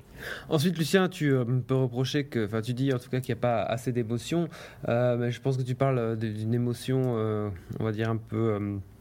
Lacrymale hein, qui fait monter euh, la, la larme à l'œil. Mais euh, par contre au niveau de, l'émotion purement euh, ludique du film là le Brad Bird atteint des, niveaux stratosphériques le film est rythmé d'une manière euh, autant les scènes euh, drôles burlesques que les scènes d'action enfin en effet la, poursuite en moto euh, sur les toits elle est incroyable il y a tout le temps des idées visuelles le combat avec l'hypnotiseur qui est filmé de manière un peu stroboscopique comme ça puis le découpage, la lumière du film est absolument incroyable. Enfin, de nouveau, Pixar a fait des, des progrès techniques. Ils sont à 15 coudées au-dessus de tout le monde. Enfin, juste la, manière dont la lumière, euh, c'est souvent une lumière un peu rasante, va, taper sur euh, éclairer les fringues des gens et leur donner une texture. euh, voilà, tout le film est, baigne dans une atmosphère hyper chaleureuse. Enfin voilà, en effet, je te rejoins Manu, je trouve que c'est un blockbuster absolument idéal et j'espère vraiment que ce sera une des plus grosses recettes de cet été.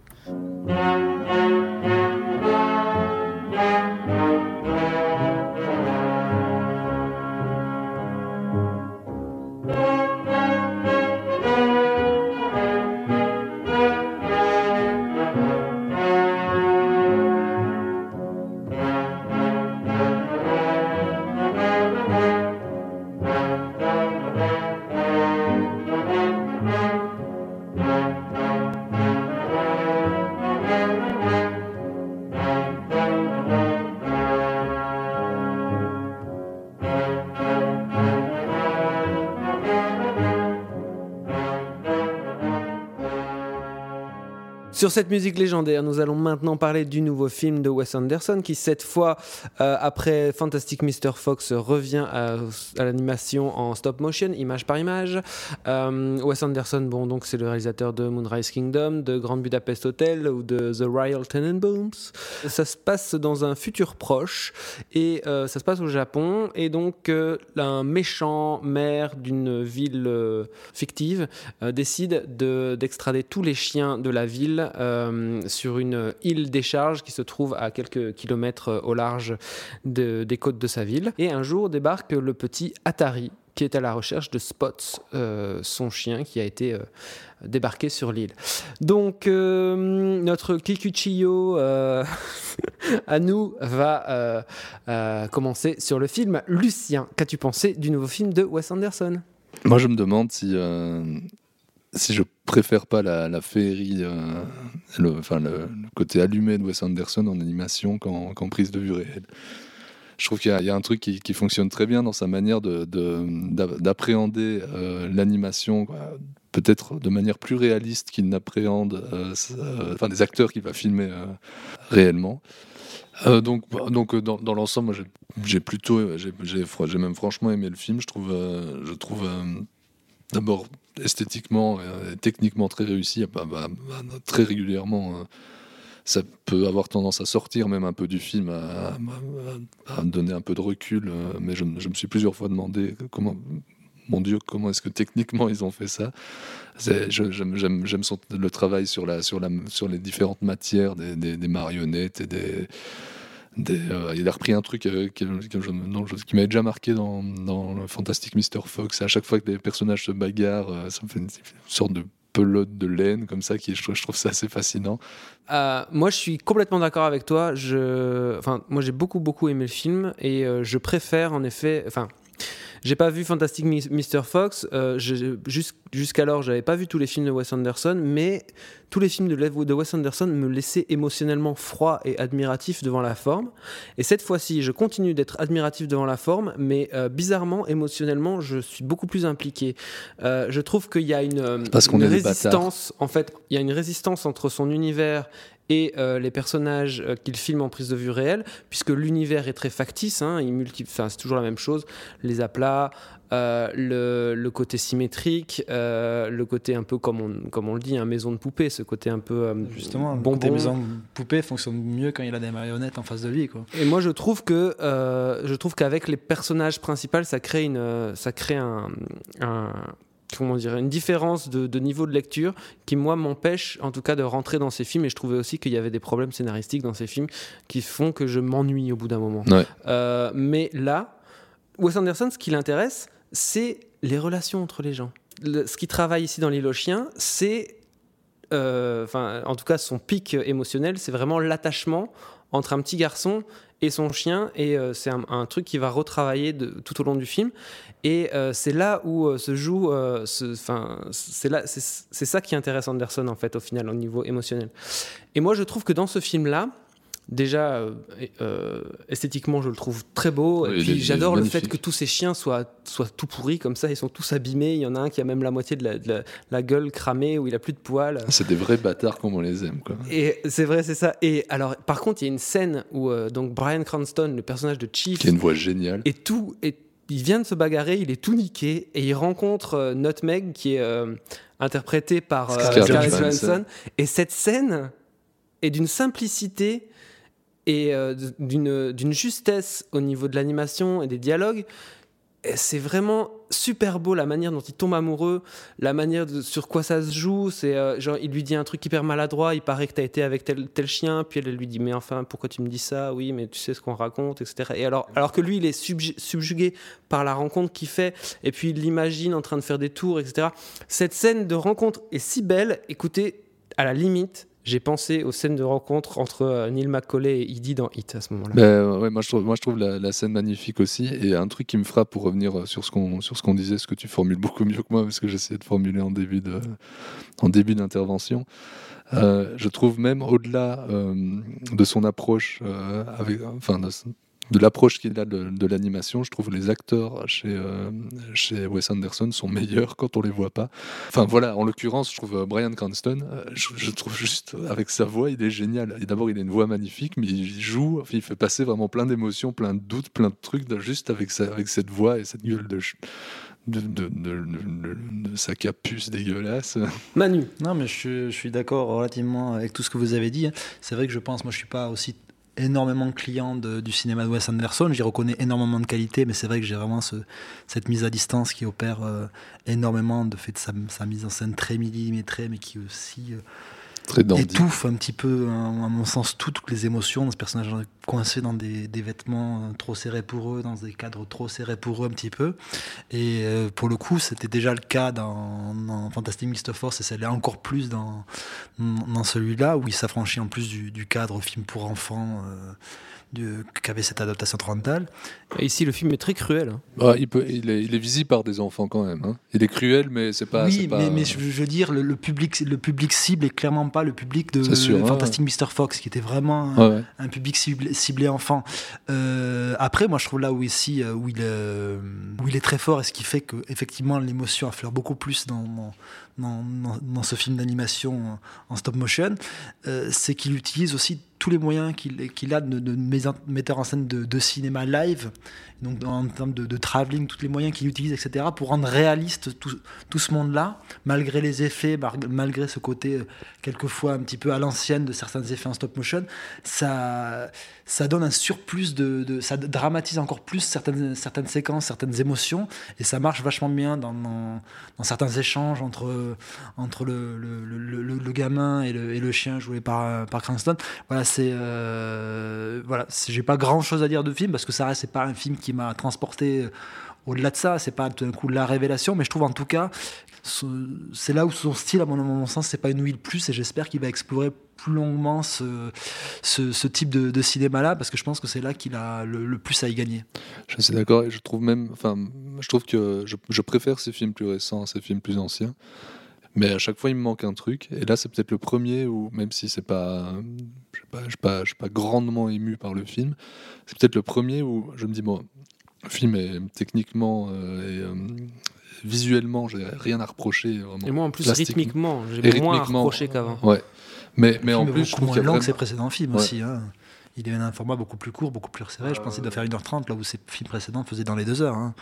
Après le film, enfin, euh, je sais pas si c'est euh, complètement intentionnel, mais il a aussi assez, il résonne quand même assez fort avec euh, l'actualité. euh, voilà, on peut faire plein de, lectures de voilà ces, populations qui sont stigmatisées, mises au banc de la société, livrées à elles-mêmes, à, pourrir comme ces chiens sont sont tout pourris. Ah non, non, il y a, une- une lecture qui est, qui est, qui est pas hyper profonde, mais, mais qui, qui tient la route, qui est presque, qui est presque politique. Il y a, a une, lecture antispéciste qu'on peut avoir, hein, parce que ne, serait-ce que dans les premiers panneaux euh, qu'on a où, il joue le jeu en disant tous les, dialogues chiens ont été traduits, le, reste on s'en fout. En gros, c'est plus ou moins ça qui, plus ou moins ça qui, dit. C'est aussi une, manière de, poser la problématique antispéciste comme ça dès, le- premier panneau. Et puis il, il la, il la travaille pas. euh, je veux dire, il n'en fait pas un sujet euh, complet pour son film, mais c'est quelque chose qu'il pose là et qui, qui moi m'a travaillé un peu tout le long du film.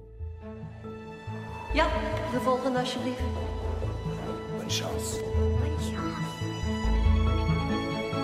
3, 4, 5, 6, 7. Je klassieke techniek moet natuurlijk verder geperfectioneerd worden, maar voldoet. Tout se passe bien.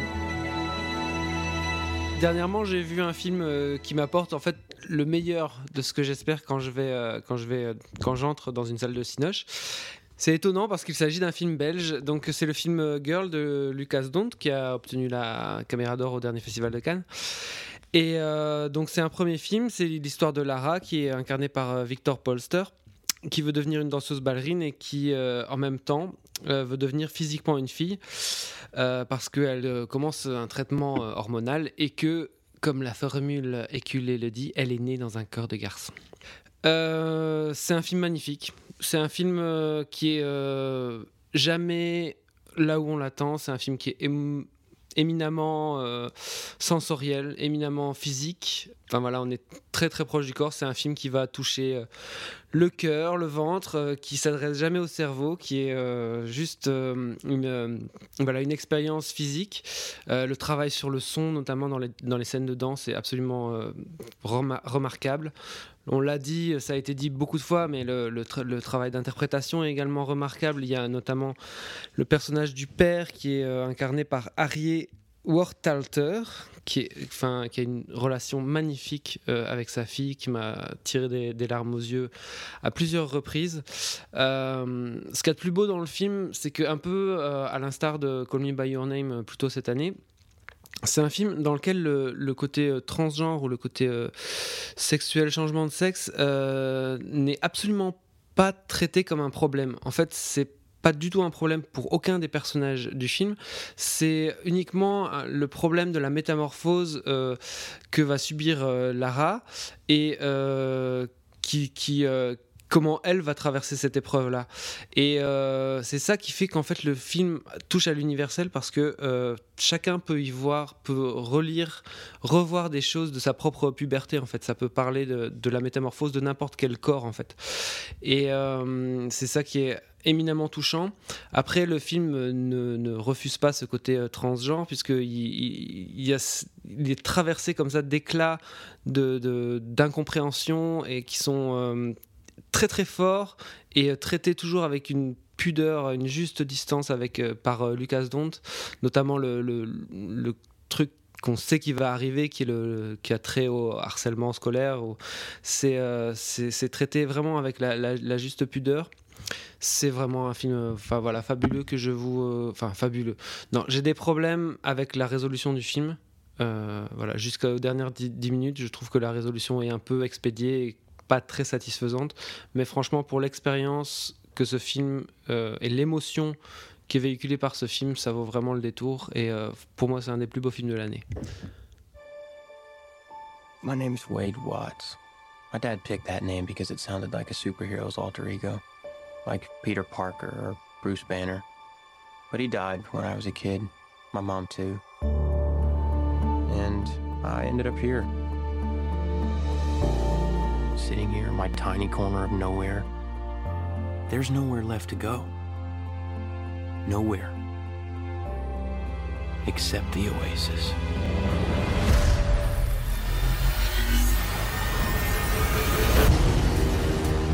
A whole virtual universe.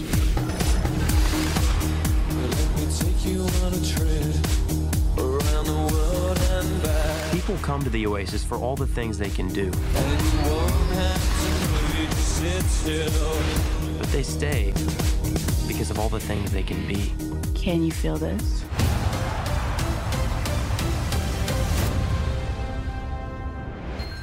Eh bien, on arrive maintenant au gros morceau de la soirée, donc le Ready Player One, le nouveau film de Steven Spielberg, euh, deux mois après euh, son précédent The Post. Donc, euh, Ready Player One, c'est avec Ty Sheridan dans le rôle principal de Wade Watts. Wade Watts, dans un futur proche, 2040 aidé, du coup, on n'a pas vérifié. 45. 2045, vit dans une ville surpeuplée, une cité US surpeuplée en Ohio, je crois. Et tous ses concitoyens euh, passent la plupart de leur temps euh, dans une espèce d'univers parallèle virtuel qui s'appelle l'Oasis, euh, dans lequel on peut incarner un peu qui on veut, ce qu'on veut, et qui fonctionne globalement sur, sur les règles du jeu vidéo. Donc on peut gagner du crédit, on peut gagner des artefacts, il y a des, des, énigmes, des courses, ce genre de choses. Et le créateur de cette oasis est mort au tout début du récit et il a laissé un easter egg, donc une, une espèce de surprise. Et il faut euh, acquérir euh, trois clés pour pouvoir euh, accéder à cet easter egg. Et celui qui accédera à l'easter egg se, deviendra à son tour propriétaire de l'Oasis. Bien sûr, il y a des grands méchants qui s'appellent IOI, qui sont menés par Ben Mendelssohn, qui essaye de mettre la main sur cet easter egg. Dans le film, il y a également Olivia Cook, Mark Rylance et Simon Pegg. Donc on va commencer tout de suite avec Manu, puisque Manu a publié un article dans le Passeur Critique sur le film. Manu, qu'as-tu pensé du film de ce cher tonton Steven? Ce qui est passionnant, c'est que derrière le bouquin d'Ernest Clyde, c'est comment à partir de ce qui aurait pu être une sorte d'empilement assez indigeste de, de licences, de, de, films, de de, de plein de références, comment il arrive à construire un, film euh, qui se tient, qui, qui, raconte quelque chose à la fois sur son parcours de cinéaste, sur l'état de l'industrie actuellement, comment, comment arriver à faire un pur film d'auteur au sein d'un blockbuster aussi pété de thunes. C'est assez ahurissant ce qu'il arrive à faire, de ce qu'il dit sur la, nécessité de chérir cet imaginaire, mais aussi quel prix il a, toutes les questions qui sont liées à l'identité qui tournent autour du, créateur de, l'Oasis, mais qui se répercutent aussi chez les personnages. Il y a une des phrases, je crois, qui est citée au tout début du film, qui est Les gens vont dans l'Oasis pour, euh, pour, euh, dans la volonté de pouvoir faire tout ce qu'ils veulent, ils, y restent pas pour ce qu'ils peuvent y faire, mais pour ce qu'ils peuvent y être. Et voilà, il y a cette notion d'identité qui est vraiment chevillée au, corps. Voilà, je trouve qu'on voit aujourd'hui comment sont exploitées à gogo les licences, ce, côté nostalgique assez mortifère qu'il y a dans l'industrie. Ce que, dit Spielberg sur le, ben, le rapport entre la réalité et l'imaginaire, comment ces deux, ces deux, choses se nourrissent l'un de l'autre, c'est l'envers d'une même pièce? Je trouve le film est juste pour moi assez brillant. C'est après un film tellement dense qu'il est assez difficile de l'appréhender complètement en une seule vision. Très bien, donc j'enchaîne, euh, puis après tu vas rebondir hein, de toute façon. C'est clair que c'est un film passionnant, euh, c'est un... Déjà c'est un film haletant, euh, où tu, tu sors jamais, c'est un vrai plaisir de spectateur, c'est chaque énigme est super jouissive, euh, super bien mis en, mise en scène. On est vraiment dans l'action, on suit toute l'action, même si c'est hyper compliqué à certains, à certains moments. Enfin, ça il y a énormément de choses qui sont mises en scène au niveau des personnages et des, des possibilités, des espaces et tout. Enfin, c'est quelque chose de très très impressionnant, en tout cas purement au niveau de la mise en scène. Et en plus, le, ce qu'il y a, c'est qu'on sent une jouissance, enfin, on sent qu'il s'amuse à créer ce monde euh, virtuel. Il y a des pures idées euh, enfin, extrêmement belles, moi je trouve. Enfin, le, la boîte de nuit, la manière dont les gens dansent dans la boîte de nuit, je trouve ça, je trouve ça magnifique. Après, il y a une, scène aussi dans la, dans la salle de bal d'un hôtel assez fameux, qui est aussi, enfin, qui reprend ce motif-là et qui est aussi magnifique je trouve ça très beau aussi la manière dont il, euh, il gère euh, le rapport entre réalité et, euh, et virtuel, tant au niveau du, du temps du film qu'au niveau des interactions qu'il y a entre le réel et le virtuel. Au fur et à mesure du film, en fait, on est de plus en plus quelque part dans, dans la réalité et, et il y a de plus en plus de, de connexions entre les deux. Et c'est aussi ce ce que raconte le film, enfin en tout cas la nécessité de garder quand même prise dans la réalité, de pas complètement s'abandonner à l'imagination ou au virtuel. Et euh, ce qui est très beau, c'est qu'il arrive tellement bien à le faire que à la fin même dans, dans, dans, une scène on va dire de, climax il entremêle une scène qui se passe dans le monde virtuel une scène qui se passe dans le monde réel qui sont sur des, des rythmes complètement différents. Enfin une scène hyper intimiste euh, qui se passe dans une chambre de gamin et une scène euh, de, de course poursuite en gros pour faire pour faire euh, bref. Et c'est c'est brillant quoi. Mais ça, le, film raconte quand même enfin parle parle de, de, la nécessité d'avoir l'un et l'autre et que, que, les que les deux se mêlent au, au sein d'une vie et que, que c'est impossible autrement et c'est sûr que du coup, ça, parle à nos, petits cœurs de geek, quoi. Oui, après, bon, on peut se poser la question euh, du, euh, de l'empilement de références. En tout cas, contrairement à euh, toute la vague doudou dont on a déjà parlé dans cette émission, ce qui se passe ici, c'est que c'est complètement justifié parce que la pop culture est, est déjà un sujet même du film, puisque le film se passe à 50%, on va dire, dans l'imaginaire de quelqu'un qui, est, euh, qui est déjà euh, gavé, nourri de pop culture. Donc quelque part, ça, ça a un sens. Après, euh, c'est vrai qu'il y a énormément, énormément, énormément de références. On n'est pas du tout obligé d'avoir ces références pour pouvoir apprécier le film, même si on va dire que sur la deuxième énigme, c'est quand même bien d'avoir la référence. Mais là, pour la deuxième énigme, sans spoiler, parce que c'est un des gros ajouts par rapport au, bouquin en termes de, narration, l'énigme, elle n'est pas juste dans le film qu'ils vont investir, mais aussi la résonance que ce film-là a par rapport à la carrière de Spielberg. Sa reconnaissance en tant qu'auteur, c'est là où c'est impressionnant, c'est comment il arrive à lier des trucs très intimes sur sa manière ah, d'appréhender la création c'est sûr et certain, et c'est pas pour rien que Spielberg fasse ce film-là, lui qui est probablement le cinéaste le plus connu du monde avec Quentin Tarantino aujourd'hui. Et oui, évidemment, euh, dans le personnage de, de Rylance, dont j'ai oublié le nom dans, dans le film, à l'idée. Et oui, du coup, euh, c'est quand même c'est quand même juste un artiste qui a créé qui a créé une fiction dans laquelle le monde entier se retrouve et qui d'autre que Spielberg pour raconter cette histoire-là, quoi. Après, si je dois passer plutôt euh, au point que je trouve négatif, en tout cas après une première euh, vision, le personnage principal, je le trouve, je, trouve pas très intéressant. Je le trouve un peu euh, fade. Je trouve par exemple le, personnage de, de la, jeune fille, donc Artemis, beaucoup plus intéressant.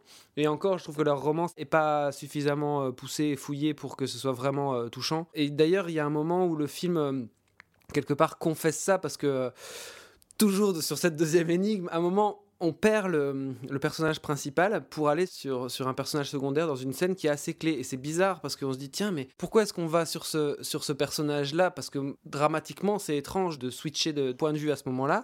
Après, c'est chouette parce que le personnage, justement, qu'on suit à ce moment-là, il est nourri parce que, justement, il a une faille, une peur, euh, et donc c'est très intéressant. Mais quelque part, ça dit quelque chose. Ça dit que notre héros, bah, finalement, il est.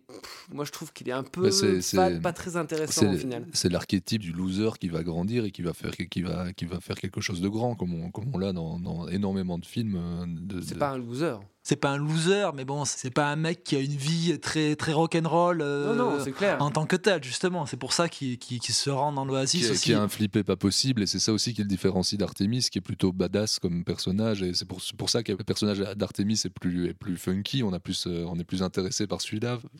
Après, je pense que ce, cet, aspect-là que tu, vois comme un défaut sur les personnages, tu as effectivement, je pense, un petit déficit d'émotion par rapport à certains films de Spielberg qu'on connaît, même par, exemple l'émotion que tu peux avoir euh, très récemment dans Pentagon Paper. Mais je pense aussi c'est le revers d'un film aussi très méta. Mais euh, pour rebondir sur, euh, sur autre chose, moi, tu parlais de la, première séquence dans la boîte de nuit.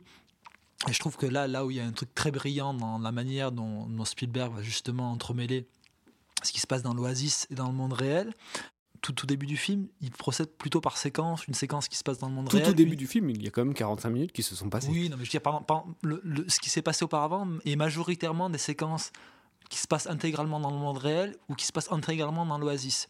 Et cette séquence-là, elle débute par un truc pour moi qui est très révélateur. Il va faire une sorte de, de raccord-mouvement entre le moment où le personnage arrive dans la boîte de nuit et en fait n'est pas très à l'aise et donc remet sa cravate ou sa, chemise et là il fait un raccord entre au même moment où il, est en train de se tenir dans le monde réel et au même moment dans, l'oasis. Et ce jeu, entre guillemets, où, par, l'image et par la mise en scène, Spielberg te montre à la fois le, le, malaise un petit peu de, Watts vis-à-vis d'Artemis qu'il va aborder et comment en fait aussi il y est question de tout ce qui drive le film, c'est cette notion d'identité qui est hyper importante et qui est mise en jeu dans, cette séquence-là et comment en fait par juste un cut et après comment il va le développer dans toute la séquence, Spielberg te l'amène de manière évidente. C'est vrai, c'est un film qui qu'il faut qu'il faut voir plusieurs fois et qui donne envie d'être vu plusieurs fois tellement il déborde de de, de, de- de choses. Mais c'est le genre de film, moi j'ai l'impression que je pourrais pas le voir sur petit écran parce qu'il y a trop d'infos. Il y a trop d'infos dans chaque cadre, euh, ça va, ça va être compliqué. Enfin, je veux dire, le, le- le voir euh, autrement que sur grand écran, les, les grandes scènes, euh, genre la, la poursuite en voiture du début ou euh, l'espèce d'assaut euh, de la troisième partie du film, j'ai l'impression que je vais perdre énormément. Donc, du faut coup, mettre euh, sur pause alors. Se je vais pause et se rapprocher de l'écran. Non, mais je veux dire, je pense qu'il y, a- il y des- il y a il gens qui vont passer à côté du film à, co- à cause de ça, parce qu'il peut et on peut avoir ce- ce- cette espèce d'impression de, de regarder quelqu'un jouer à un jeu vidéo qui est, qui est vraiment super bien foutu, super bien écrit, etc. Mais quand même de regarder de regarder quelqu'un qui joue à un jeu vidéo sans avoir la manette en main et donc le, le- le- enfin, moi, ouais. moi, je, je trouve pas. Je trouve qu'il y a des, des pures idées esthétiques euh, dans, le, dans le monde virtuel et dans l'Oasis. Euh, on a déjà cité la boîte de nuit, mais quand il gagne la première, euh, la première course, cette fanfare qui joue sans euh, êtres humains, juste les instruments, etc. Moi, je trouve qu'il y a vraiment beaucoup d'idées purement visuelles qui font que c'est beaucoup plus qu'une cinématique de jeux vidéo. Et après, je pense sur la, réception, à, à voir ce que, ce que sera la réception de Ready Player One, mais après, c'est aussi un film qui est qui est pas forcément, même s'il y a une, il, est, c'est pas un pamphlet à la, ce que pourrait faire un Verhoeven ou je ne sais quoi, mais il est pas forcément tendre aussi avec ce, ce qui est devenu justement cette industrie du cinéma, euh, du blockbuster, et puis aussi ce sont, devenus aussi une partie de certaines des, fanboys, etc. Parce qu'ils montrent quand même, quand même des mecs qui bossent pour cette entreprise. euh, qui, euh, pourrait ouais. être, qui pourrait être assimilé à, je sais pas, à ce que fait Marvel, à ce que fait Disney en bouffant des licences et en te faisant croire, ah, que- mec, on est geek comme toi, on aime la même culture, mais en fait, c'est juste pour te piquer ton pognon et c'est tout, et te vendre des produits, ce qui est le personnage de Mendelssohn. Alors, il est caricatural, mais il incarne ça et il incarne quelque chose qui existe foncièrement actuellement. Et donc, voilà. Je sais pas à quel point euh, s'il y aura pas aussi peut-être un phénomène de à la fois soit de compréhension, soit de rejet vis-à-vis de la merde que les gens bouffent est légitime et ça serait intéressant de voir ce que seront les chiffres d'un film comme le prochain Marvel et de Reddit Gawain parce que pour le coup en termes de spectaculaire mais qu'est-ce que ça les enfonce? Quand tu te souviens de le, le- le- le dernier, la, la dernière grosse partouze Marvel, Civil War, avec ce séquence qui était censée la séquence ultra spectaculaire où tu les voyais tous se fighter sur un pauvre aéroport tout dégueulasse, et ce que, ce que te met à- dans Oui, la gueule. Spielberg, tu fais. Mais en termes de clarté aussi, De enfin, clarté, et d'intérêt, d'intérêt, je veux dire, euh, les, les mystères, les, les, les deux, les deux premières énigmes et les manières dont elles sont résolues dans le film, c'est purement euh, jouissif. hein. c'est des trucs que, que tu vois jamais dans des Marvel aujourd'hui, euh, au niveau de, la, du- de, de son récit, de la conduite du récit et de comment les indices qu'il te donne et de où est-ce que t'es, euh, d'ironie dramatique. Enfin, c'est génial, quoi. C'est juste, euh, ils sont, il est 15 coudées au-dessus de tous les autres.